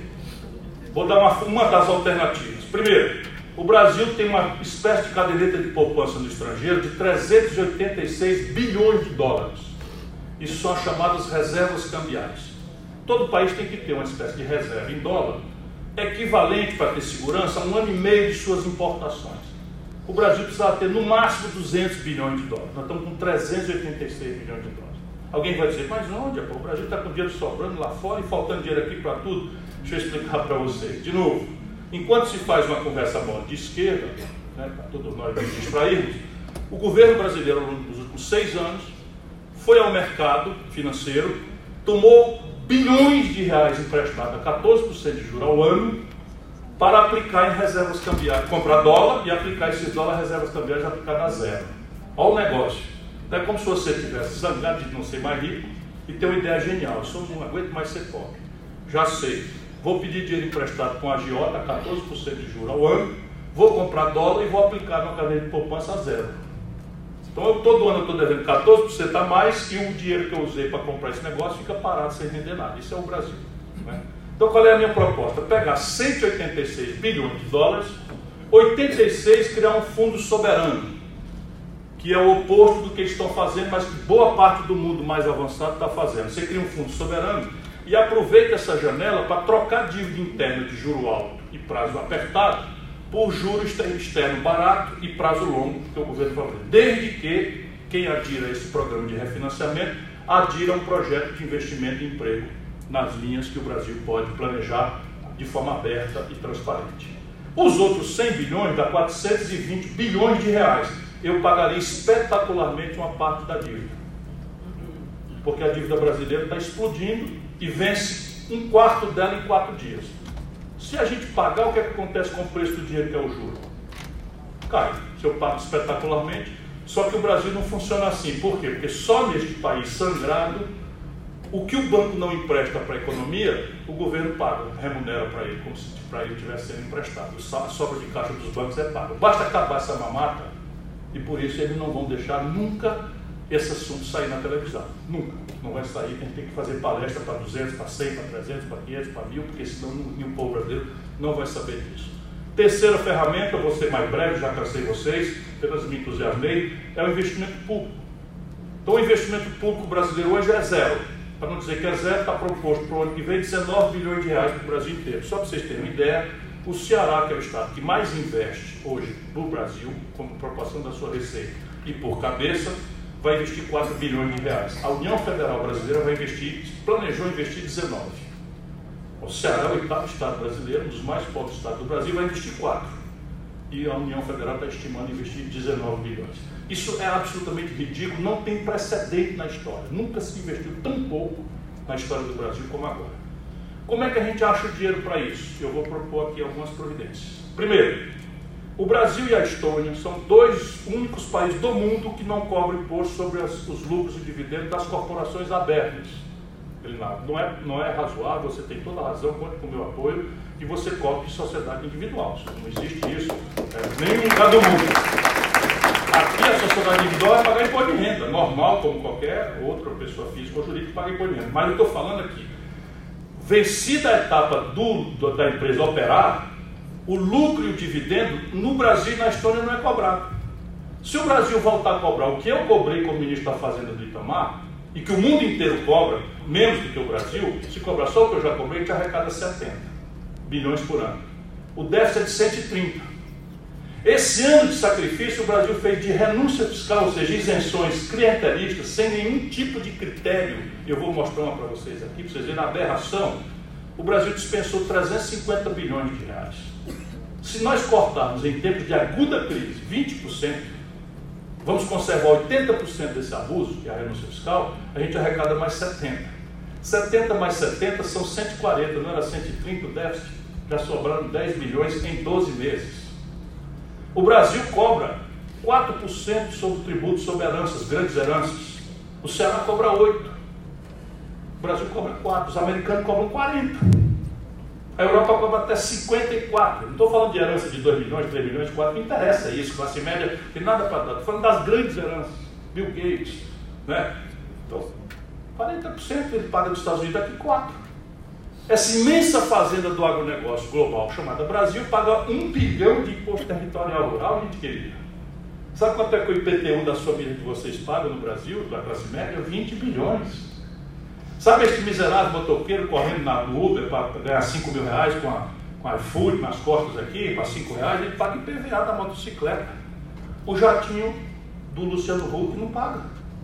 O jatinho do Dória não paga. As lanchas e, iates parados na, no, na Baía de Guanabara, na enseada de Botafogo, não pagam. Qual é a explicação? Qual é a explicação?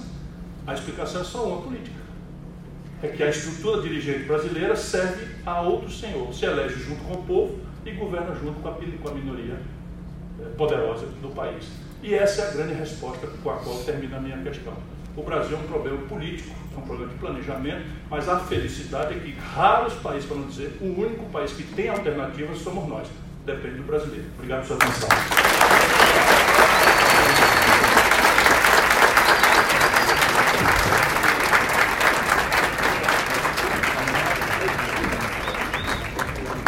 Registramos a presença da doutora Natália Dantas, conselheira estadual, doutor Amaro Lima, conselheiro estadual, doutor Valdir Xavier, ex-presidente da ACAACE e membro da Comissão Nacional da Advocacia Criminal. Neste momento, vamos dar início às perguntas com mediação do doutor Henrique Oliveira. Boa tarde mais uma vez a todos e a todos. Nós recebemos algumas perguntas, se alguém quiser fazer difícil vai ser termos tempo para responder todas. E fizemos aqui uma certa triagem, que o objetivo é a gente manter esse aqui no tema da palestra. Mas já adianto pode fazer o que quiser. O doutor Silva aqui ficou à disposição para qualquer tipo de pergunta e muitas aqui já foram, viu, doutor Silva? Só para registrar. Mas a primeira delas é saber a opinião de Vossa Excelência sobre a lei de abuso de autoridade e a criminalização da ofensa das prerrogativas profissionais dos advogados. Quer responder logo? É melhor mais rápido. Veja, eu acho, eu acho que toda autoridade tem que estar contida no regramento da lei. Eu acho que o exercício da autoridade tem que se confinar à vinculação da lei.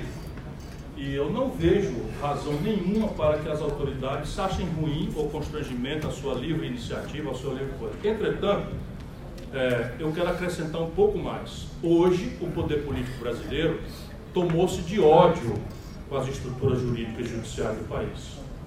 Não com os advogados propriamente, mas hoje o poder político brasileiro tomou-se de ódio com o Ministério Público, com os juízes, e boa parte desse ódio é bem arrazoado. Se vocês perceberam, eu cansei de avisar, eu sou uma das pessoas que participou do debate de 88. E eu achava absolutamente crítico que nós criássemos um Ministério Público autônomo, que fosse encarregado de, de fiscalizar os direitos difusos, que fosse fiscal, encarregado de fiscalizar ah, enfim, a probidade administrativa, que fosse encarregado de fiscalizar o patrimônio histórico, de, de pastorear né, as dificuldades com o meio ambiente, tudo isso, isso. Então eu não tenho nenhum arrependimento. Mas a partir daí existe uma espécie de abusos crônicos, sistemáticos, de membros do Ministério Público nos prefeitos, por exemplo. São coisas aberrantes. Assim. Então, de repente, um garoto, não duvido da sua boa fé, não duvido nada da boa fé, da boa intenção, mas de boa fé e boa intenção está cheio de fé. Por isso é que a gente tem que adstrir a atividade é, enfim, das autoridades ao regramento da lei. Por exemplo, probidade administrativa, isso tem que ser uma lista fechada, não pode ser mais assim. Por exemplo, um caso concreto. O ex-prefeito de Curitiba, Gustavo Fruit. Eu fui lá visitar um dia, ele estava lá dizendo que ia largar a política. Eu conheço o Gustavo, filho do Maurício Fruit, homem de bem, homem honrado, espírito público. Não sou eu que julgo, mas assim, eu tenho na conta de um grande brasileiro. E ele estava ali dizendo que ia abandonar a vida pública porque eu tinha acabado de receber uma agressiva carta né, de, um, de um rapaz do Ministério Público dizendo que ele tinha tantos dias para instalar banheiro público nos pontos de ônibus, sob pena de improbidade administrativa. Ora, os homens públicos vivemos da nossa boa fama. Nossa boa fama é nosso patrimônio. Para quem faz política pelo, pelo, pelo espírito público, por amor ao povo, acredito que isso existe. Existe mesmo. Né? Mas quem faz só tem um prêmio, é o aplauso popular, é a estima do povo, é o respeito da comunidade, etc. Aí o garoto processado por improbidade, o que, é que entra na cabeça do povo? Ladrão. Porque a categoria realmente não ajuda. A, categoria não ajuda. Portanto, eu também sou, sou muito severo. Por exemplo, eu acho que homem que assume mandato, homem público, não devia ter direito às franquias liberais dos indivíduos. Direito a sigilo bancário, e a sigilo, sigilo fiscal, devia ser imediatamente, tomou posse, assina aqui que não tem mais esse direito. Por quê? Porque a mulher de César em Roma não basta ser virtuosa, tem que parecer ser. E isto é um, é um dever ser importante para a estrutura das, das instituições, que não, são, não vivem só do, do positivo, do que está escrito, vivem também da forma como nós exercitamos isso. Agora, o, o advogado, qualquer cerceamento à livre atividade do advogado é um atentado à democracia é um atentado às liberdades, é um atentado ao pobre, ao frágil, ao humilde. Isso quer dizer o quê? Que eu, por exemplo, aceite como uma franquia do advogado que ele não se submeta a uma revista quando entra num presídio de segurança máxima, data máxima vendo qual seja a opinião de vocês, eu acho que o advogado tem que se submeter. Por quê? Porque, de novo, você tem alguns problemas aí, concretos, que é que alguns de nós, advogados, traem no nosso mundo. A gente não sabe disso? E a pior coisa que a gente pode fazer é para o corporativismo proteger bandido que usa o nosso grau, a nossa nobre tarefa fiscais, de guardiões da democracia e das liberdades, para traficar influência ou para fazer leve trás de bandido, é, de facção criminosa para fora. Não é simples isso, mas acho que a gente precisa começar a ter esta, essa capacidade de olhar as coisas. Presidente, Sim, claro. são duas pequenas observações. É, quem tem que garantir é o seguinte, todos passem pelo raio-x. Sim, é isso é todos. Só advogados, quer dizer, o advogado está passando pelo raio-x e a moça lá que faz a limpeza está passando falando no celular do lado da máquina. É, eu, então, evidentemente, o senhor não disse assim, eu devia ter dito. Todo mundo que passar, o advogado deve passar também. Só é, isso. É como funciona, como funciona é o povo. É, eu não me sinto nada diminuído se alguém manda tirar o sapato, então eu sei que estou trabalhando para a minha segurança. Então. É, e, e sobre o Ministério Público, a gente tem uma, uma ideia em que o Ministério Público deveria ser dividido em duas instituições. A fiscal da lei, por exemplo, dos processos de família, e a outra promotoria. E esses promotores com inscrição na ordem, para respeitar o nosso código de ética e respeitar as prerrogativas da advocacia. Porque, infelizmente, você tem um Ministério Público que é parte e não respeita a advocacia, não respeita o direito e age de forma, às vezes, muitas, age muitas vezes de forma responsável. Se você tiver promotores inscritos na ordem, sobre a nossa fiscalização, a gente vai ter mais cuidado no, no nosso ideia é estudar. Eu, eu só acho que essa coisa não pode ficar como está, porque hoje acaba privilegiando a negação do direito. Então hoje você está cheio de bacharel no Facebook. no Facebook é próprio de gente dando cagaço no Supremo e não sei o que e tal. Quando o grande problema do Supremo foi a outra lá, a outra posição lá, e, e para a cabeça do povo que é leigo, é normal, como é que você por 6 a 5 decide que a prisão em segunda instância é legítima e sem que haja nenhuma inovação institucional, você por 6 a 5 decide o oposto. Isso na cabeça do povo é devastador. E há sempre uma sensação de que essa interpretação está ao serviço do poderoso do dia, ou do simpático, da simpatia política do dia. Se o povo perde a crença nas instituições, isso é absolutamente devastador. Uma juíza federal copiar, colar o argumento do promotor por preguiça funcional de escrever o que ela entendeu do argumento e dar isto, sustentar isso como fundamento da sua tese, isso daí, uma mulher dessa, no país ideal que eu estava, estava expulsa da magistratura sem direito à aposentadoria precoce. Na minha, no país que eu idealizo, isso não pode acontecer, compreende? Um juiz liderar a acusação, orientar a parte, isto tudo é, pode até fazer muito bem para o fígado da gente. Eu detesto fulano, e agora então fulano vai ser preso, conduzido, de preferência pegador de chibatadas e tal. Tudo. Mas não é assim que se faz direito nem lei. Não é assim que se faz lei nem direito. A lei e o direito tem que estar, tem que estar acima dessas paixões e deve ser cumprida à risca para o fulano, o beltrano ou o cicrano. Pouco importa a sua nomeada. É ideal? É, mas é isso que nós devemos perseguir. E registrar a presença da doutora Ana Gardem, nossa conselheira estadual também da OAB. Próxima pergunta, Bruno vai complementar. Mas ela diz: Como e de que forma Vossa Excelência iniciaria a advocacia nos dias atuais? Eu sou advogado ativo. É só complementar aqui a pergunta do C e já registrar toda a minha admiração. É, qual seria a mensagem que passaria para esses jovens advogados, especialmente para a Associação Nova Advocacia que faz é, este evento com muita honra, complementando a pergunta do Dr. Henrique, qual seria a mensagem para que, enquanto associação, pudesse contribuir para melhores dias, não apenas para a advocacia, mas para a sociedade cearense? Eu começo assim espontaneamente dizendo: estudem, estudem, não parem de estudar. O grau que a gente adquire na escola apenas nos habilita ao exercício da profissão, mas estudar, estudar o direito, estar aberto às, às outras escolas, compreender as razões juris filosóficas de cada uma das normas, equipa você para ser amanhã um advogado respeitado nos tribunais, porque a, o grande drama, penso eu, da justiça brasileira ainda segue sendo o drama que fez o velho Rui dizer que o judiciário é o poder que mais tem faltado à República. E é que nós temos uma estrutura de classe tão violenta que, se você tem dinheiro para pagar um bom advogado, a impunidade é praticamente o prêmio de qualquer mal feito do grande. Salva ali um momento de catástrofe popular, que ainda se faz adjetivamente esses, esses espetáculos que não são justiça, isso não tem nada de justiça. Na sequência, Operação Satyagraha, tudo anulado. Operação Castelo de Areia, tudo anulado. Então, o advogado ele tem que ter essa disciplina, essa fibra, para não ir na onda, sabe? É só você lembrar que no julgamento de Jesus e Barrabás, a multidão naquela hora optou por Barrabás.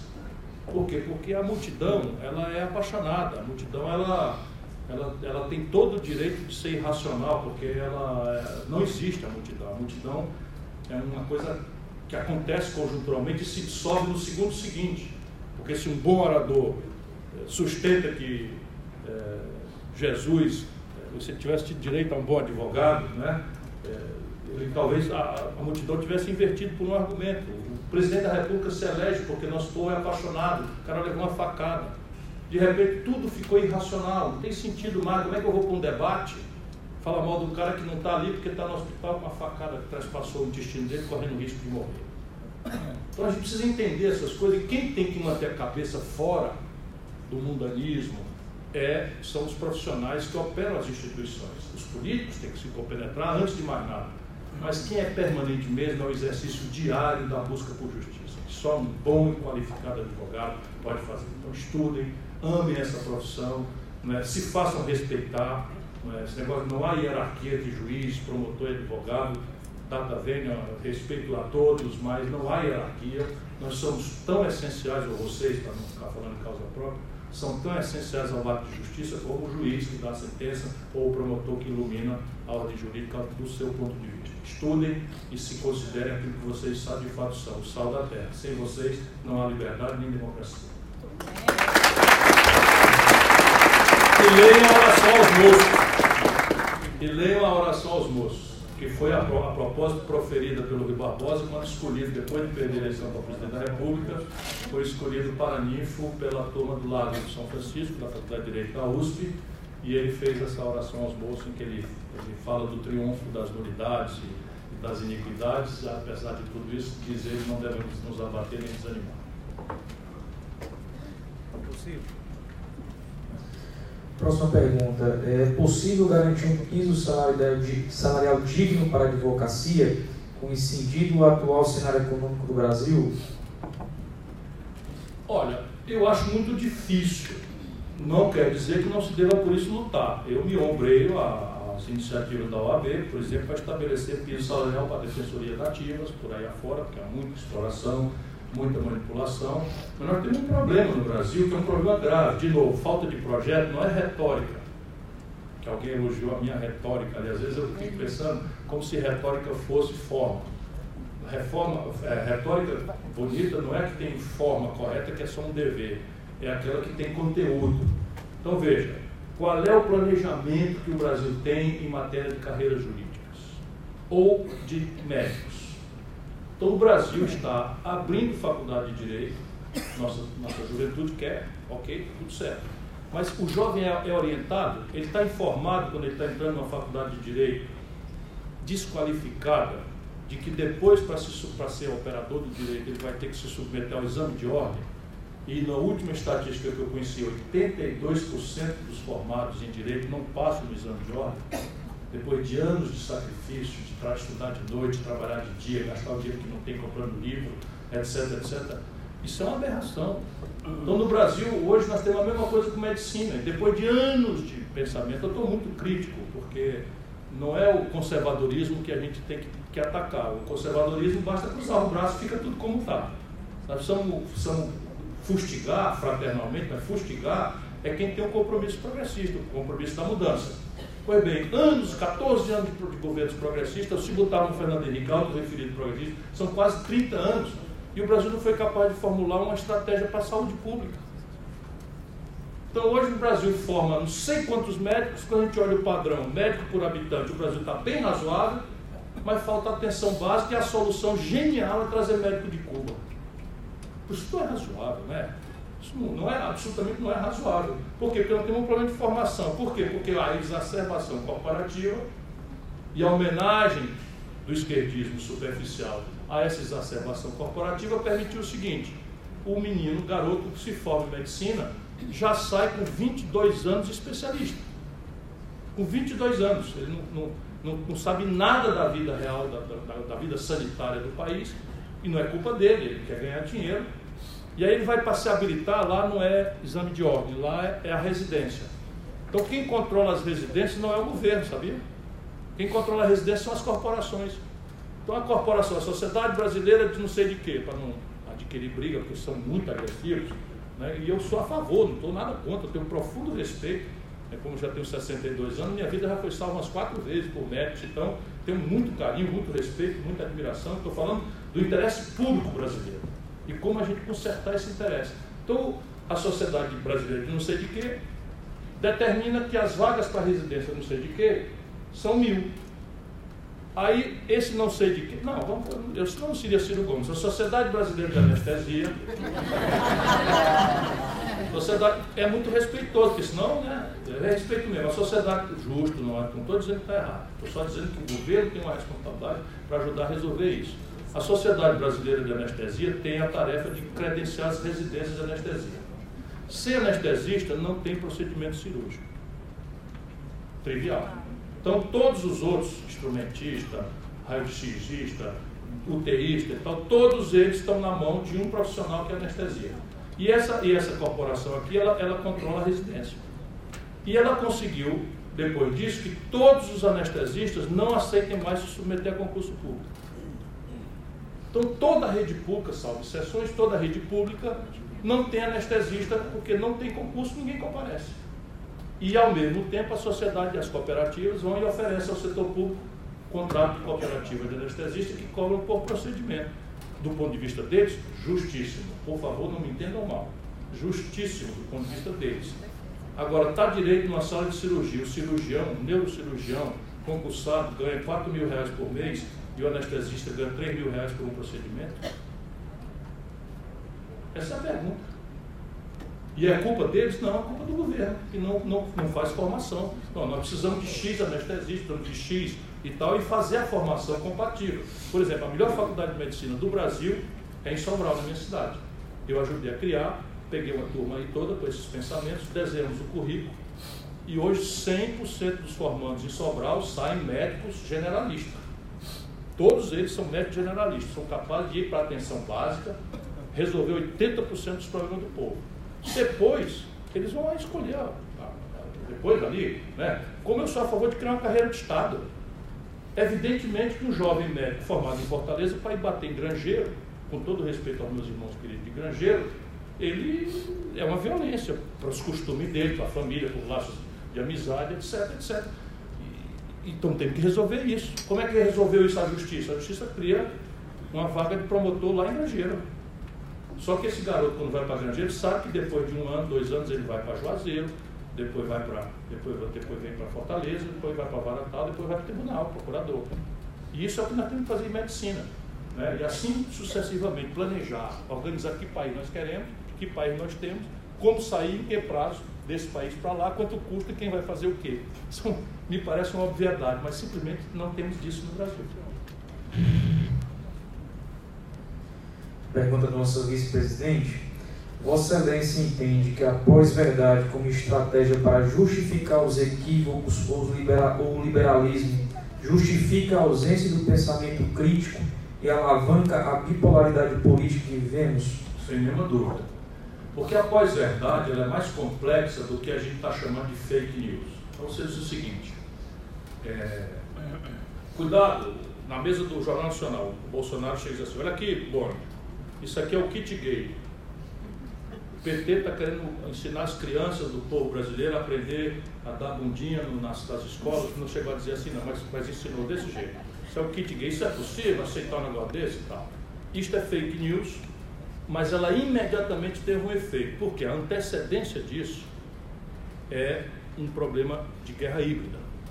E o que é guerra híbrida? Tudo isso é muito novo. Guerra híbrida é uma invenção que está sistematizado agora por um cara de ultradireita, um fanático chamado Steve Bannon, que basicamente ele percebeu algumas obviedades que às vezes estão no nariz da gente e a gente não percebe, digo especialmente no mundo político.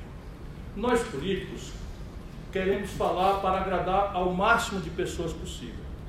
Então nós procuramos, hoje em dia tem um instrumental que acabou, inclusive pasteurizou e tornou muito mentiroso o discurso político. Basicamente, assim, eu faço uma pesquisa, pergunto às pessoas o que é que elas acham que é o problema, dali o marqueteiro tira o que é que elas gostariam de ouvir, isso é o, é o tosco, e bota na minha, na minha boca as palavras que as pessoas querem ouvir, genericamente. O Steve Bannon deu um passo adiante nisso. Ele percebeu o seguinte, olha, há um grande erro na política de você querer agradar todo mundo. O agradar todo mundo puxa você para a média, puxa para você para a desaceleração, para o não calor, para o não entusiasmo. Você tem que escolher uma parte relativa pequena que seja, mas que sendo relativa lhe garante, pela negação das outras, o seu êxito.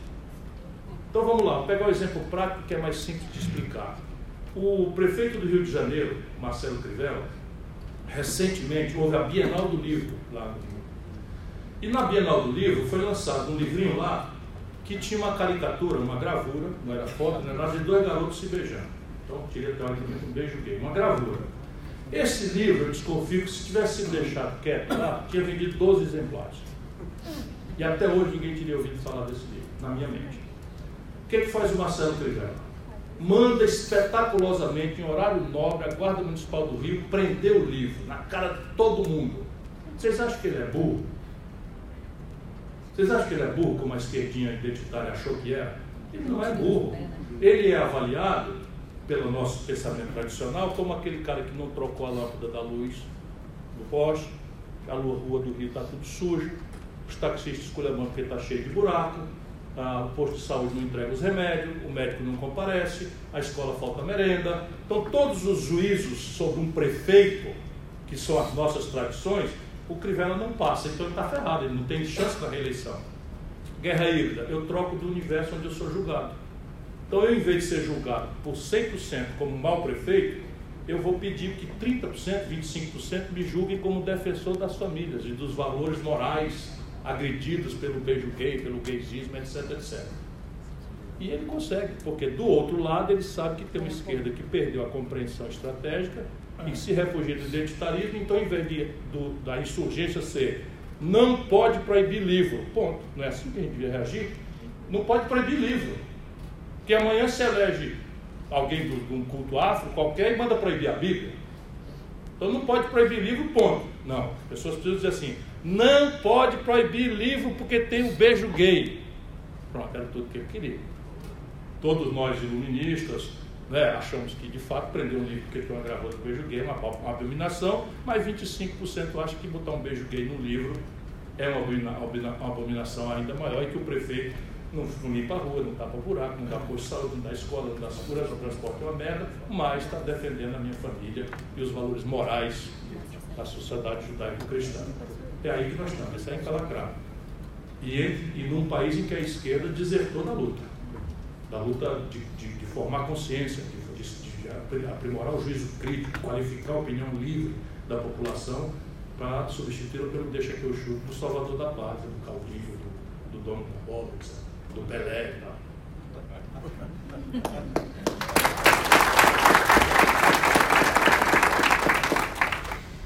Doutor Ciro, é, aqui na mesa temos o Timóteo Fernando, que é presidente da CAIC, que formou um requerimento que tramita aqui processado e relatado pelo nosso conselheiro Bruno a respeito de prerrogativa de foro para advogados.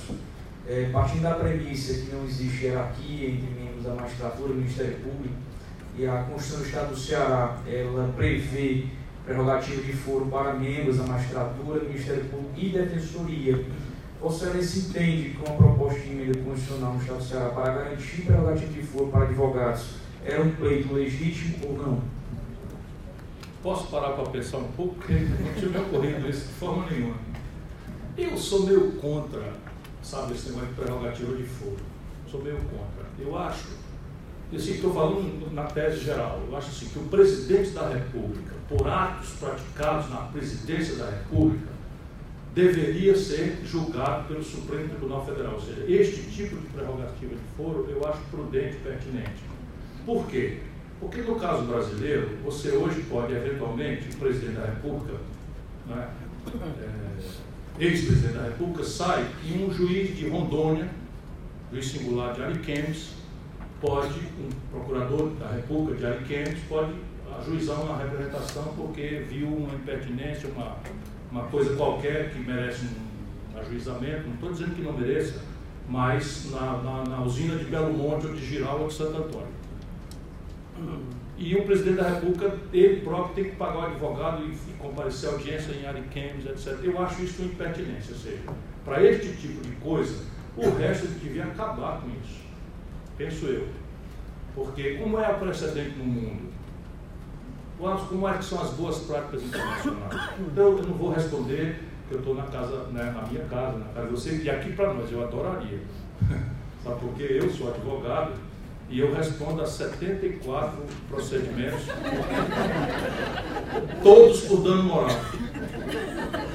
Nenhum, nenhum, nenhum, nenhum, nunca na vida por improbidade, por qualquer tipo de malversação, nunca, nem para ser absolvido, nunca. Mas, por que, que fazem isso? É lawfare.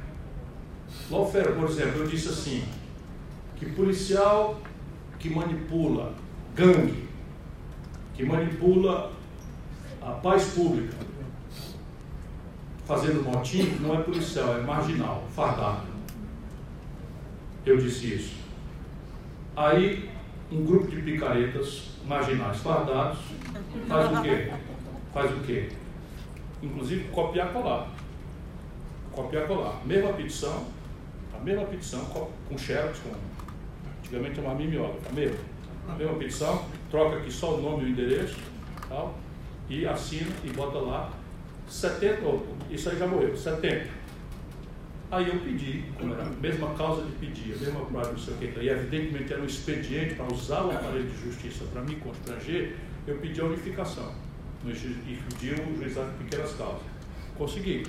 Então, neste caso, foi, houve economia processual e eu pude dizer na frente deles todos, essa meganhada picareta, 50 estão presos aí, milicianos inclusive, que eles eram marginais fardados, todos ao meu redor aqui fardados e marginais, que eram o que são. E aí fui absolvido. Muito bem. Agora, o Eunício Oliveira. O Eunício Oliveira. É, o capitão do mar.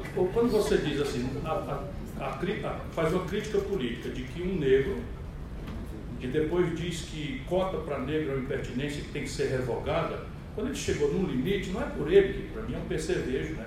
o nível que eu estou de debate e tal, mas é porque agora estão os números aí.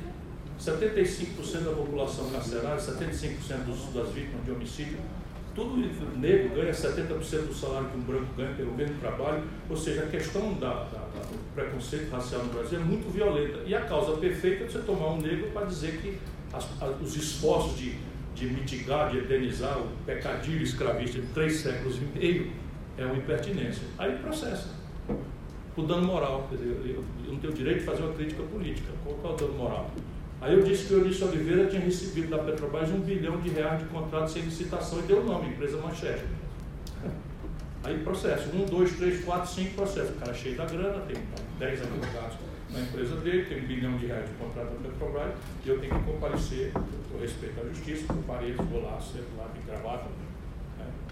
70. Aí chego na, na, no debate da Globo, mas o senhor é um homem difícil, o senhor tem 70 processos, tá? pois é, nenhum por improbidade, nenhum por corrupção, nenhum por nada. E eu tenho muita honra dos processos que eu tive. Eu fui chamei o Michel Temer de ladrão, chamei o Eduardo Temer de ladrão, chamei o Michel Oliveira de ladrão, chamei o Paulo de ladrão. Alguns não dá nem para lembrar mais, porque eu já venho de longa data. Chamei o Maluco de ladrão, chamei o Cuesta de ladrão. E em qualquer país do mundo eu receberia uma medalha. Eu estou falando isso para ganhar o quê? Fala bem, fala, presta bem atenção, estou defendendo o quê com isso? A quem que eu estou servindo com isso? Qual é o meu prêmio com isso? Eu estou pensando que estou cumprindo a minha tarefa com o país. Estou exercendo a minha obrigação com o país. E eu não tenho rabo de palha, então eu, eu digo mesmo. Eu não comecei aqui na associação, não sei de quê, amanhã eu vou tomar uma nota de repúdio, porque eu, eu descubro, tenho o maior respeito, vocês têm toda a razão, senhores anestesistas, eu estou falando é do governo.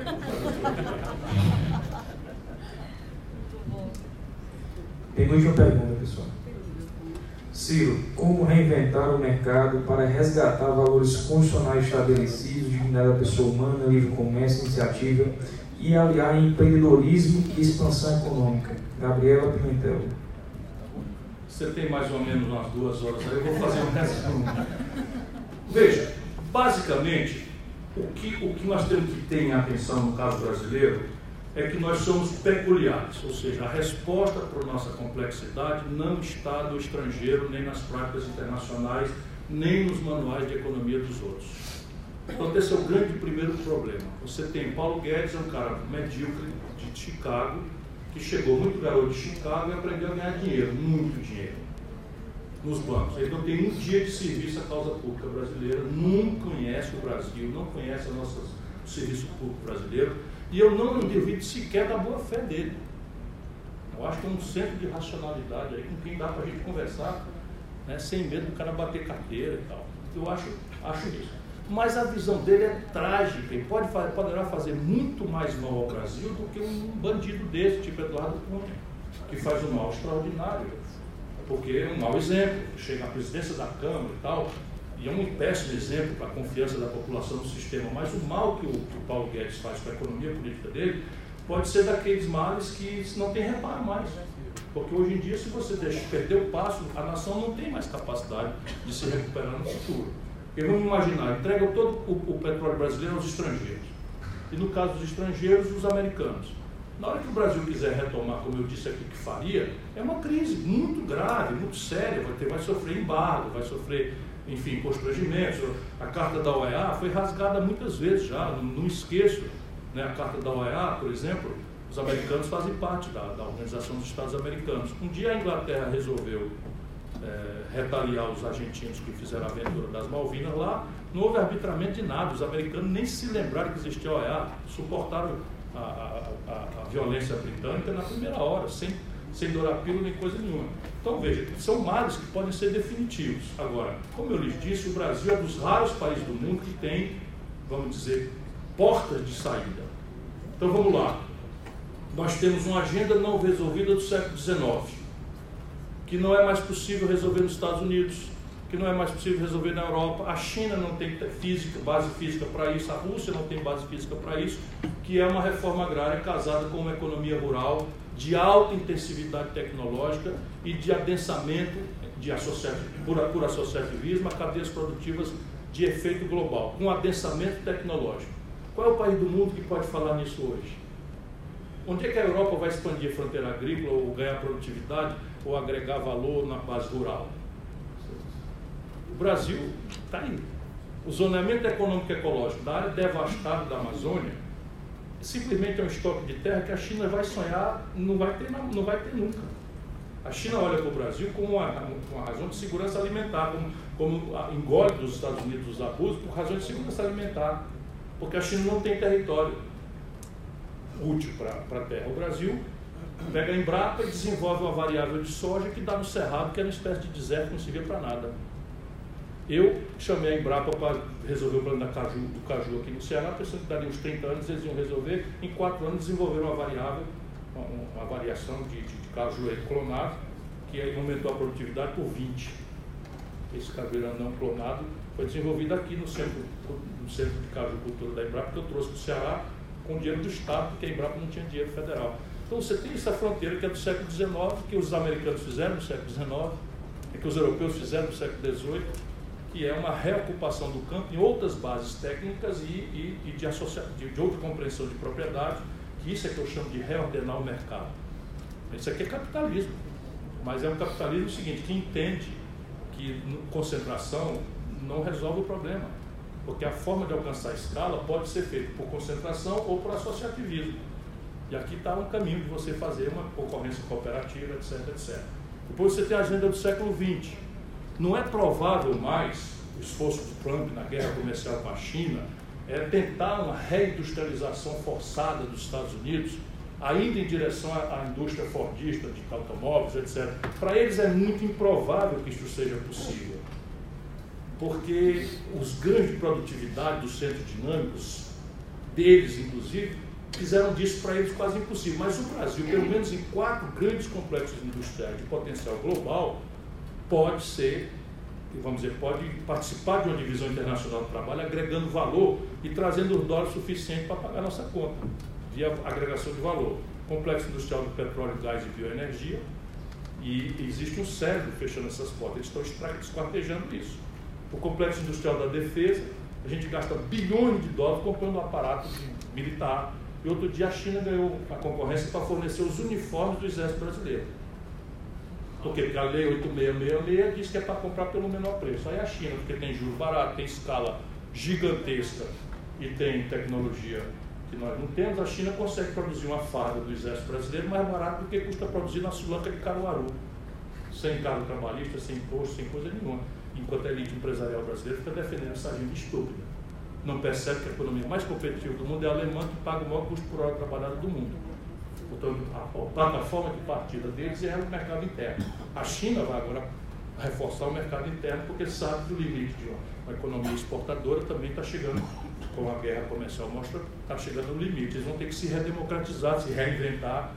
E o Brasil pode fazer isso. Então, o Complexo Industrial da Defesa, nós temos um único setor de alta tecnologia onde o Brasil é superavitário aeroespacial. Eles entregaram a Boeing. A Embraer Boeing. Eu estou lutando, estou no judiciário, brigando e tal. Ninguém viu, porque isso simplesmente fecha a porta. Não é fechar a porta de uma empresa, fecha a porta do complexo industrial militar que sempre teve um papel central na modernização econômica, por exemplo, dos Estados Unidos, da Europa, todo mundo, da China. Boa parte da pesquisa básica, como eu falei para vocês, a internet, o celular foram inventados pretexto de defesa. Bota a grana no MIT, para inventar um esquema de comunicação fora da telefonia, era, era a internet, o satélite. Depois você tem o complexo industrial do agronegócio. Obviedade, o Brasil não tem uma fábrica relevante de fertilizante. o Bolsonaro licenciou 410 novos agrotóxicos no Brasil, 82 deles são princípios ativos proscritos da Europa, por tóxicos. E aí nós não desenvolvemos uma, um, um, controle biológico aqui no Brasil, por que não? A Embrapa faz isso amanhã. Nós já, já desenvolvemos aqui um controle de praga, de mosca, com um tipo de, de mosca híbrida que ao inseminar a mosca acaba gerando uma geração estéreo. O Brasil sabe fazer isso, é só aplicar um centavozinho em ciência e tecnologia. E por fim, o complexo industrial da saúde. Nós estamos fazendo aqui no Ceará. Vale a pena para quem estiver pessimista, dá um pulinho aqui no Eusébio. Não é?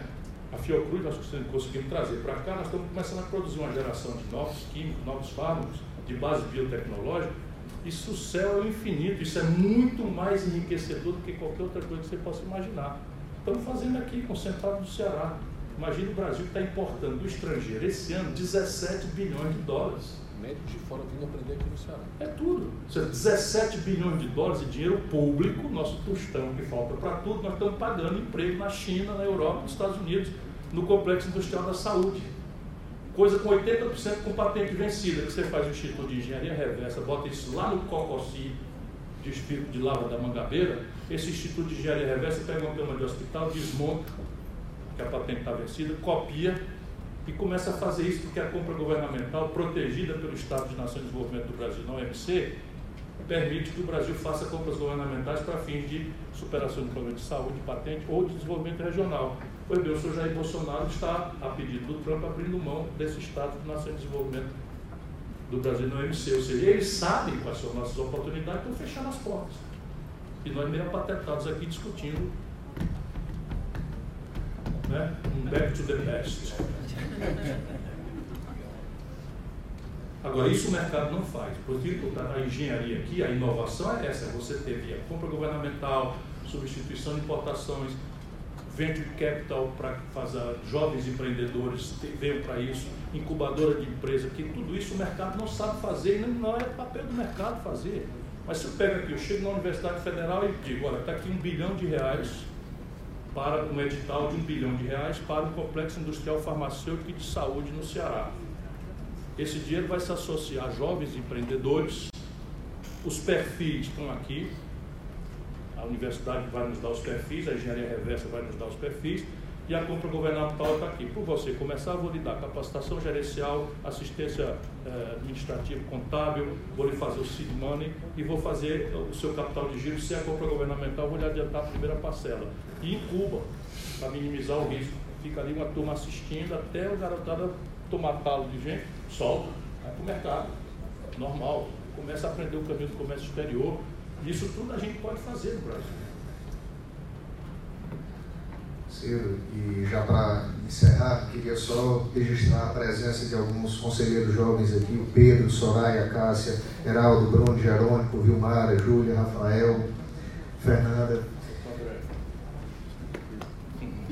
Ciro, é, na sua opinião, por que advogados têm se afastado da carreira política e o que você diria para jovens advogados que pensam em ingressar na carreira política, vale a pena? Qual o recado que você deixaria para o jovem advogado que pensa no ingresso da carreira política?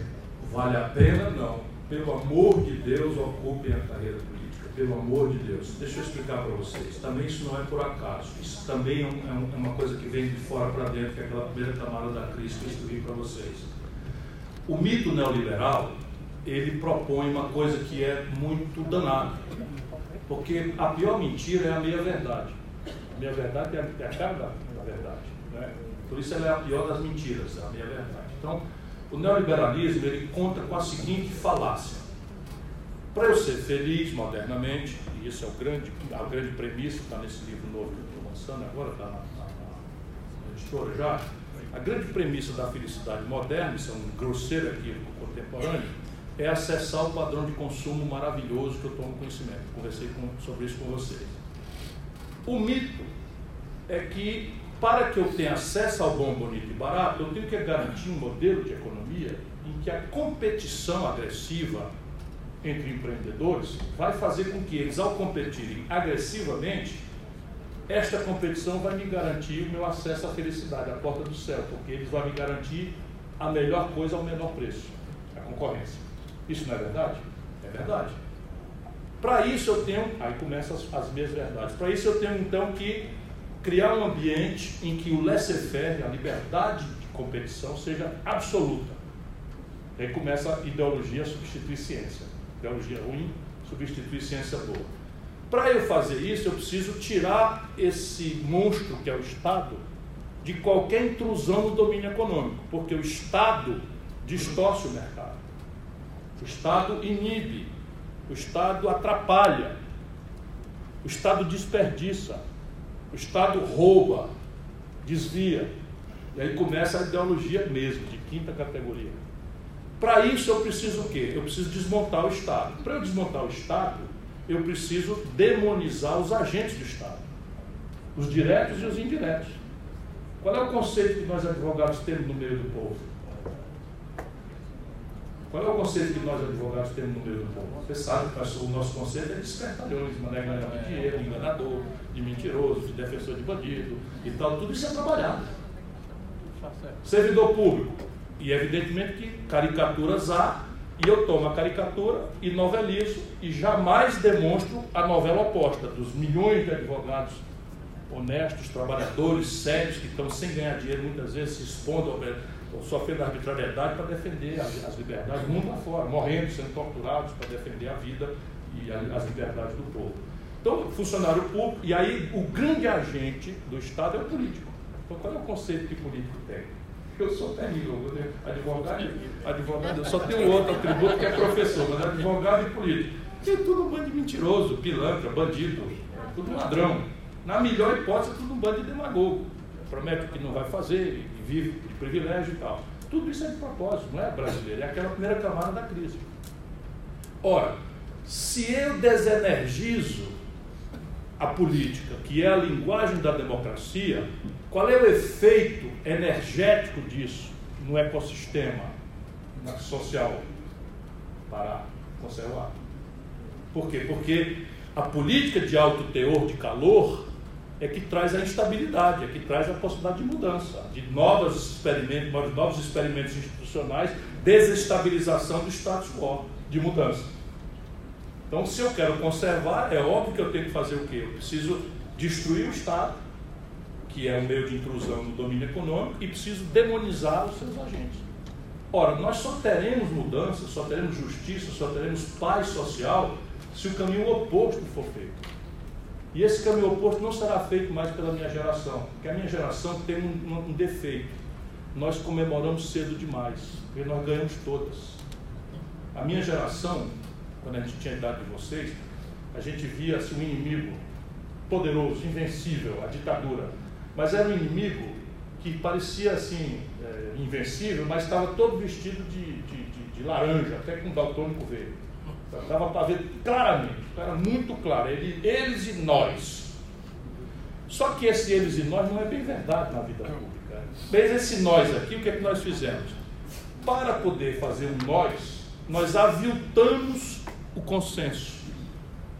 Então, ao invés de a gente discutir economia política, que é o cerne do debate, como eu tentei fazer hoje aqui, nós não podíamos discutir isso. Você imagina a reunião, e eu já comecei a participar disso, olha, veja, garoto, começando. Teotônio Vilela, usineiro de Alagoas, latifundiário, um democrata visceral. Franco Montoro, democrata cristão, ultraconservador. Ulisses Guimarães, católico do interior de São Paulo, ultraconservador. É, Leonel de Moura Brizola, um hipernacionalista, trabalhista que tinha pego em armas para impedir a ditadura em 61, a, a legalidade.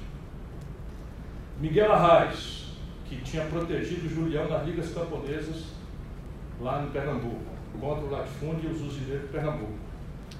Protegeu Gregório Bezerra. João Amazonas, que tinha organizado a guerrilha no Araguaia, do PCdoB. Luiz Carlos Prestes, que tinha assumido que o Brasil tinha que ser satélite da Rússia, da União Soviética, integrando o Brasil à Internacional Comunista, etc, etc. Esses homens todos se reuniram para se reunir num brigado, no correr uma mão de tapa, tinha que avintar o temário. Qual era o temário? O que é que nos une? A restauração democrática. Anistia, eleição direta, constituinte. E fomos lá e ganhamos todos. O inimigo que parecia poderoso, que ia matava, torturava, Derrotamos, ganhamos todas. Fizemos tudo, ganhamos todas. De repente, ganhamos e, e aí? Tinha uma economia para administrar e a gente não tinha sequer debate sobre isso. Então comemoramos cedo demais. Vocês é que podem consertar isso agora. O meu papel no canto do signo aí é tentar ajudar a compreensão do que está acontecendo. Então a, a, velha geração que quer ter mais generosidade, eu tenho 62 anos, não estou nem falando como velho, é como mais experiente, né? ainda me sinto bastante ativo e tal, mas quem vai irrigar isso, quem vai mudar isso é quem não tem os capoeiros, traumas, paixões e ódios desse tempo.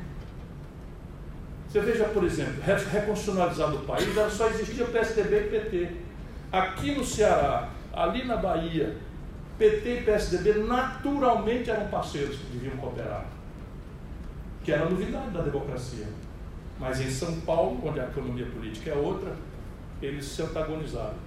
E ao se antagonizar em São Paulo, dois partidos da modernidade, inaugurado em 88, obrigaram esta polarização no Brasil inteiro, dando centralidade ao velho Brasil corrupto, fisiológico, clientelista e patrimonialista. Então, o líder do governo Fernando Henrique no Senado era o Romero Jucá, o líder do governo Fernando Henrique reeleito era o Romero Jucá, do PMDB, o líder do governo Lula era o Romero Jucá, o líder do governo Lula 2 era o Romero Jucá, o líder da Dilma 1, Romero Jucá, o líder da Dilma 2, Romero Jucá, o líder do Temer, Romero Jucá, no Senado.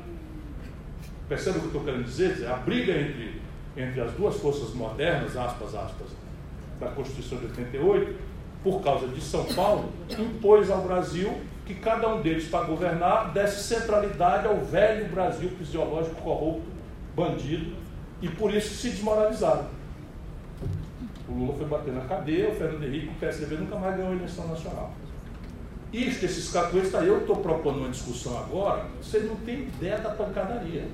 E eu quero discutir, eu não quero tomar nada de ninguém. Eu sou um democrata visceral, nem sou favorito, nunca fui favorito. Eu quero discutir. Está proibido.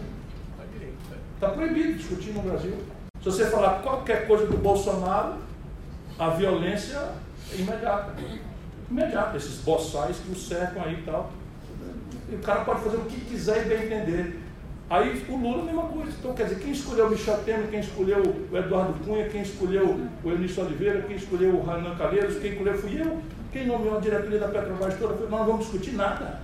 Aí tem uma bola de chumbo amarrando o Brasil no passado. Quem não tem compromisso com isso são vocês, os jovens. Portanto, mais do que valer a pena, está na mão de vocês, sabe, a sorte do Brasil. Então, por favor, entre na política, tire essa velharia, ocupem o lugar.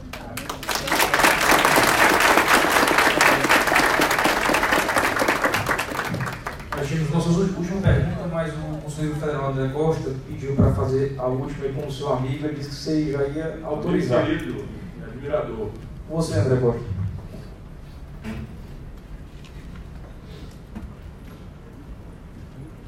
Lisonjeado com o reconhecimento do Ciro. Pessoal, é o seguinte, é, no Conselho Federal a gente está tendo algumas pautas contra a advocacia, e o pessoal fica chateado quando a gente fala que é, não vou nominar, mas é o governo federal. A gente teve um deputado, tem notícia que a mulher foi reprovada três vezes no exame da OAB. Aí apresenta uma proposta no Congresso Nacional para acabar com o exame da OAB. Aí vem outro dizendo assim, controlar a OAB, que é tirar o direito da OAB, que é que a OAB seja fiscalizada pelo TCU, como se fosse um órgão público. E o AB tem definido certas bandeiras que aparentemente, assim, contra, fazendo um movimento contra majoritário. E aí, o advogado Ciro também por isso Ciro, o seguinte, Ciro, qual a sua opinião sobre a luta do AB contra a prisão em segunda instância, né, que o AB teve, antes de ter toda essa questão é, envolvendo o Lula, há três anos que a OAB vem nessa luta, então com a ação declaratória de constitucionalidade, a atribuição da Defensoria Pública, pelo Instituto. Só que hoje virou um fla-flu e as pessoas querem, inclusive, criticar a OAB achando que a OAB partidarizou. Mas eu queria a sua opinião sobre a questão do fim, do fim do exame da ordem, sobre a questão da prisão de segunda instância. E para nós tem sido pautas muito caras o Conselho Federal da OAB. O fim do exame da ordem é um disparate que nós não podemos nem cogitar que possa tramitar. Portanto, é preciso agir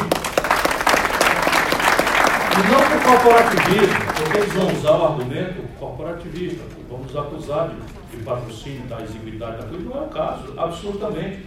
É aquilo que o Arnaldo já falou. Como é que nós vamos aceitar que um médico vai tratar de uma pessoa sem pedir habilitação? E olha a precariedade dos cursos, não é? Os cursos brasileiros, olha com que licenciosidade. Hoje nós temos 1.632 1.632 cursos. cursos, cada um formando 150, 200 advogados por ano. Tem mais que a gente abriu hoje. Pois é. Então, veja, isso, isso é inadmissível. Eu estava conversando aqui, a gente precisa fazer um trabalho já no parlamento. Isso não é possível, nem, nem tramitar. Agora, segunda instância, vamos lá. A melhor doutrina deve ser pacificada e os princípios gerais do direito, do direito constitucional moderno, também não tem contestação mais em nenhum lugar sério do mundo. E esse é um princípio que, na minha mente, acho que posso vocês também, é cláusula pétrea está ali no artigo 5 Então, todo mundo tem direito a um julgamento justo, a presunção de inocência, ao contraditório, à ampla defesa e só pode ser é, é, executada a pena com o trânsito em julgado. Isso não devia estar em debate. A questão em debate é o que é trânsito em julgado. Aí sim cabe o debate, porque todo, todo o povo, esse é o problema das nossas profissões, os médicos e os advogados especialmente os advogados, qualquer do povo tem um sentimento natural de justiça, o direito natural. Então é o seguinte, se eu, eu, eu, eu, faço uma lesão a alguém, a retorção é um sentimento natural de justiça. Né? A, a, a, se eu pacta sunt servanda, se eu acerto um, um contrato, se eu estabeleço uma avença com alguém, é, é, todo mundo compreende, sem precisar ser um acadêmico de direito, que o acertado é para ser cumprido e que há apenas ali que forem avançadas e combinados que podem ser feitos, elas podem ser pecuniárias, etc, etc. Por isso todo mundo dá palpite. Então hoje está infestado de juristas de Facebook. O Brasil está infestado de juristas de Facebook. Entretanto, ou seja, andou na melhor tradição do melhor direito da OAB. É evidentemente que não se pode executar uma pena antes do trânsito em julgado. Se não, qual é a necessidade do, do, do, do recurso? Porque não? Qual é o reparo possível? Qual é o preço da liberdade?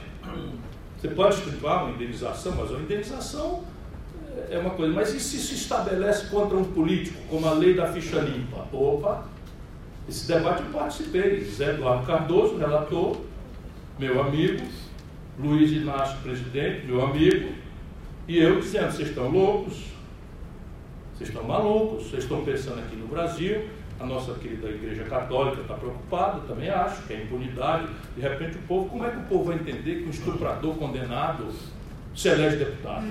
O cara, porra, o cara tem 30 anos de, de, de cadeia por um homicídio e por alguma razão está em liberdade e vira deputado. Que é o negócio do déficit esclarecido. O negócio chato é a democracia. A democracia é isso mesmo. Sei quem elegeu esse cara. Aí quer resolver o problema, um despotismo esclarecido. Então faz o quê? Subtrai o direito político do cara na segunda instância. É a mesma coisa. Aliás, são dados, Ciro, falar para os autores da lei da ficha limpa. Então, assim, oito anos, na área eleitoral, estão vendo aí, oito anos de elegibilidade. Se o cara disser da ficha limpa, não, mas não oito anos, que achava que o parlamento ia baixar para quatro. Mas passou os oito. É, não, não, é tudo assim. É tudo assim. Então, E o senhor viu Marlon Reis agora, os autores da ficha limpa, coincidência ou não. Foi candidato a governador pelo Tocantins, todo o discurso, como você sempre reclama, moralista, e as contas vão ser desaprovadas. Pronto. Então, aí, a prisão em segunda instância, portanto, é uma impertinência à luz da ordem em vigor no Brasil, que não admite contestação. Agora, o que aconteceu? Houve uma contestação na mais alta corte do país. Então, vamos colocar no lugar do nosso povo. Então, de repente, o Supremo Tribunal Federal Brasileiro diz, por 6 a 5, diante de normas que são de uma transparência relativamente meridiana, que não que vale a prisão em segunda instância. Em antagonismo à letra da lei. Porque esse é o tipo da coisa que não comporta muito debate, não é uma hermenêutica tão compli- complicada, não precisa fazer um esforço teleológico, não precisa fazer um esforço de, de levantar o- o- os debates parlamentares, que são as fontes da interpretação da norma, então isso é meio claro, está dito lá que todo mundo tem direito à presunção de inocência até o trânsito em julgado, e a definição de que trânsito em julgado é quando ocorra a sentença sem contra a qual caiba mais recursos. Então, é uma obviedade, de repente, por 6 a 5, indicando que qualquer pessoa que pensar qualquer coisa sobre o assunto está direito na Corte Brasileira, e esta é uma aberração. Aí agora, sem nenhuma inovação legal ou institucional, a mesma coisa por menos 6 a 5, na direção inversa. Está igual o cachorro do Tom Cavalcante. O cachorro do Tom Cavalcante chamava para fora. Aí suicidou-se o cachorro. Porque dizia ele Tom Cavalcante, eu não sei a, arte do Tom, e o cachorro não aguentou mais, porque dizia para fora, para dentro, para dentro, para fora. E o cachorro pirou e se matou. Tá? Então, isso é que é a tragédia brasileira contemporânea. É a hiperpolitização e a frouxidão né, teórica com que nossa Suprema Corte tem se comportado. Volto a dizer, data máxima vênia, porque a ela está na última palavra, e eu respeito profundo e definitivamente. Tanto no pior dos mundos, quer dizer, num, num país que é fla-flu, é preto ou branco, eu digo, a prisão do Lula foi injusta, o Sérgio Moro é um politiqueiro, a sentença é inepta porque é suspeita, a prisão foi arbitrária porque em segunda instância não cabe, a turma assim, é lulista, é morista e tal. Não, Lula é uma bola de chumbo amarrando o Brasil ao, ao prazer, se, nada de inocente, mas tem direito ao devido processo. Por quê? Porque eu sou dessa casa aqui, eu sou bacharel de direito. Antes de ser política, a minha convicção é essa.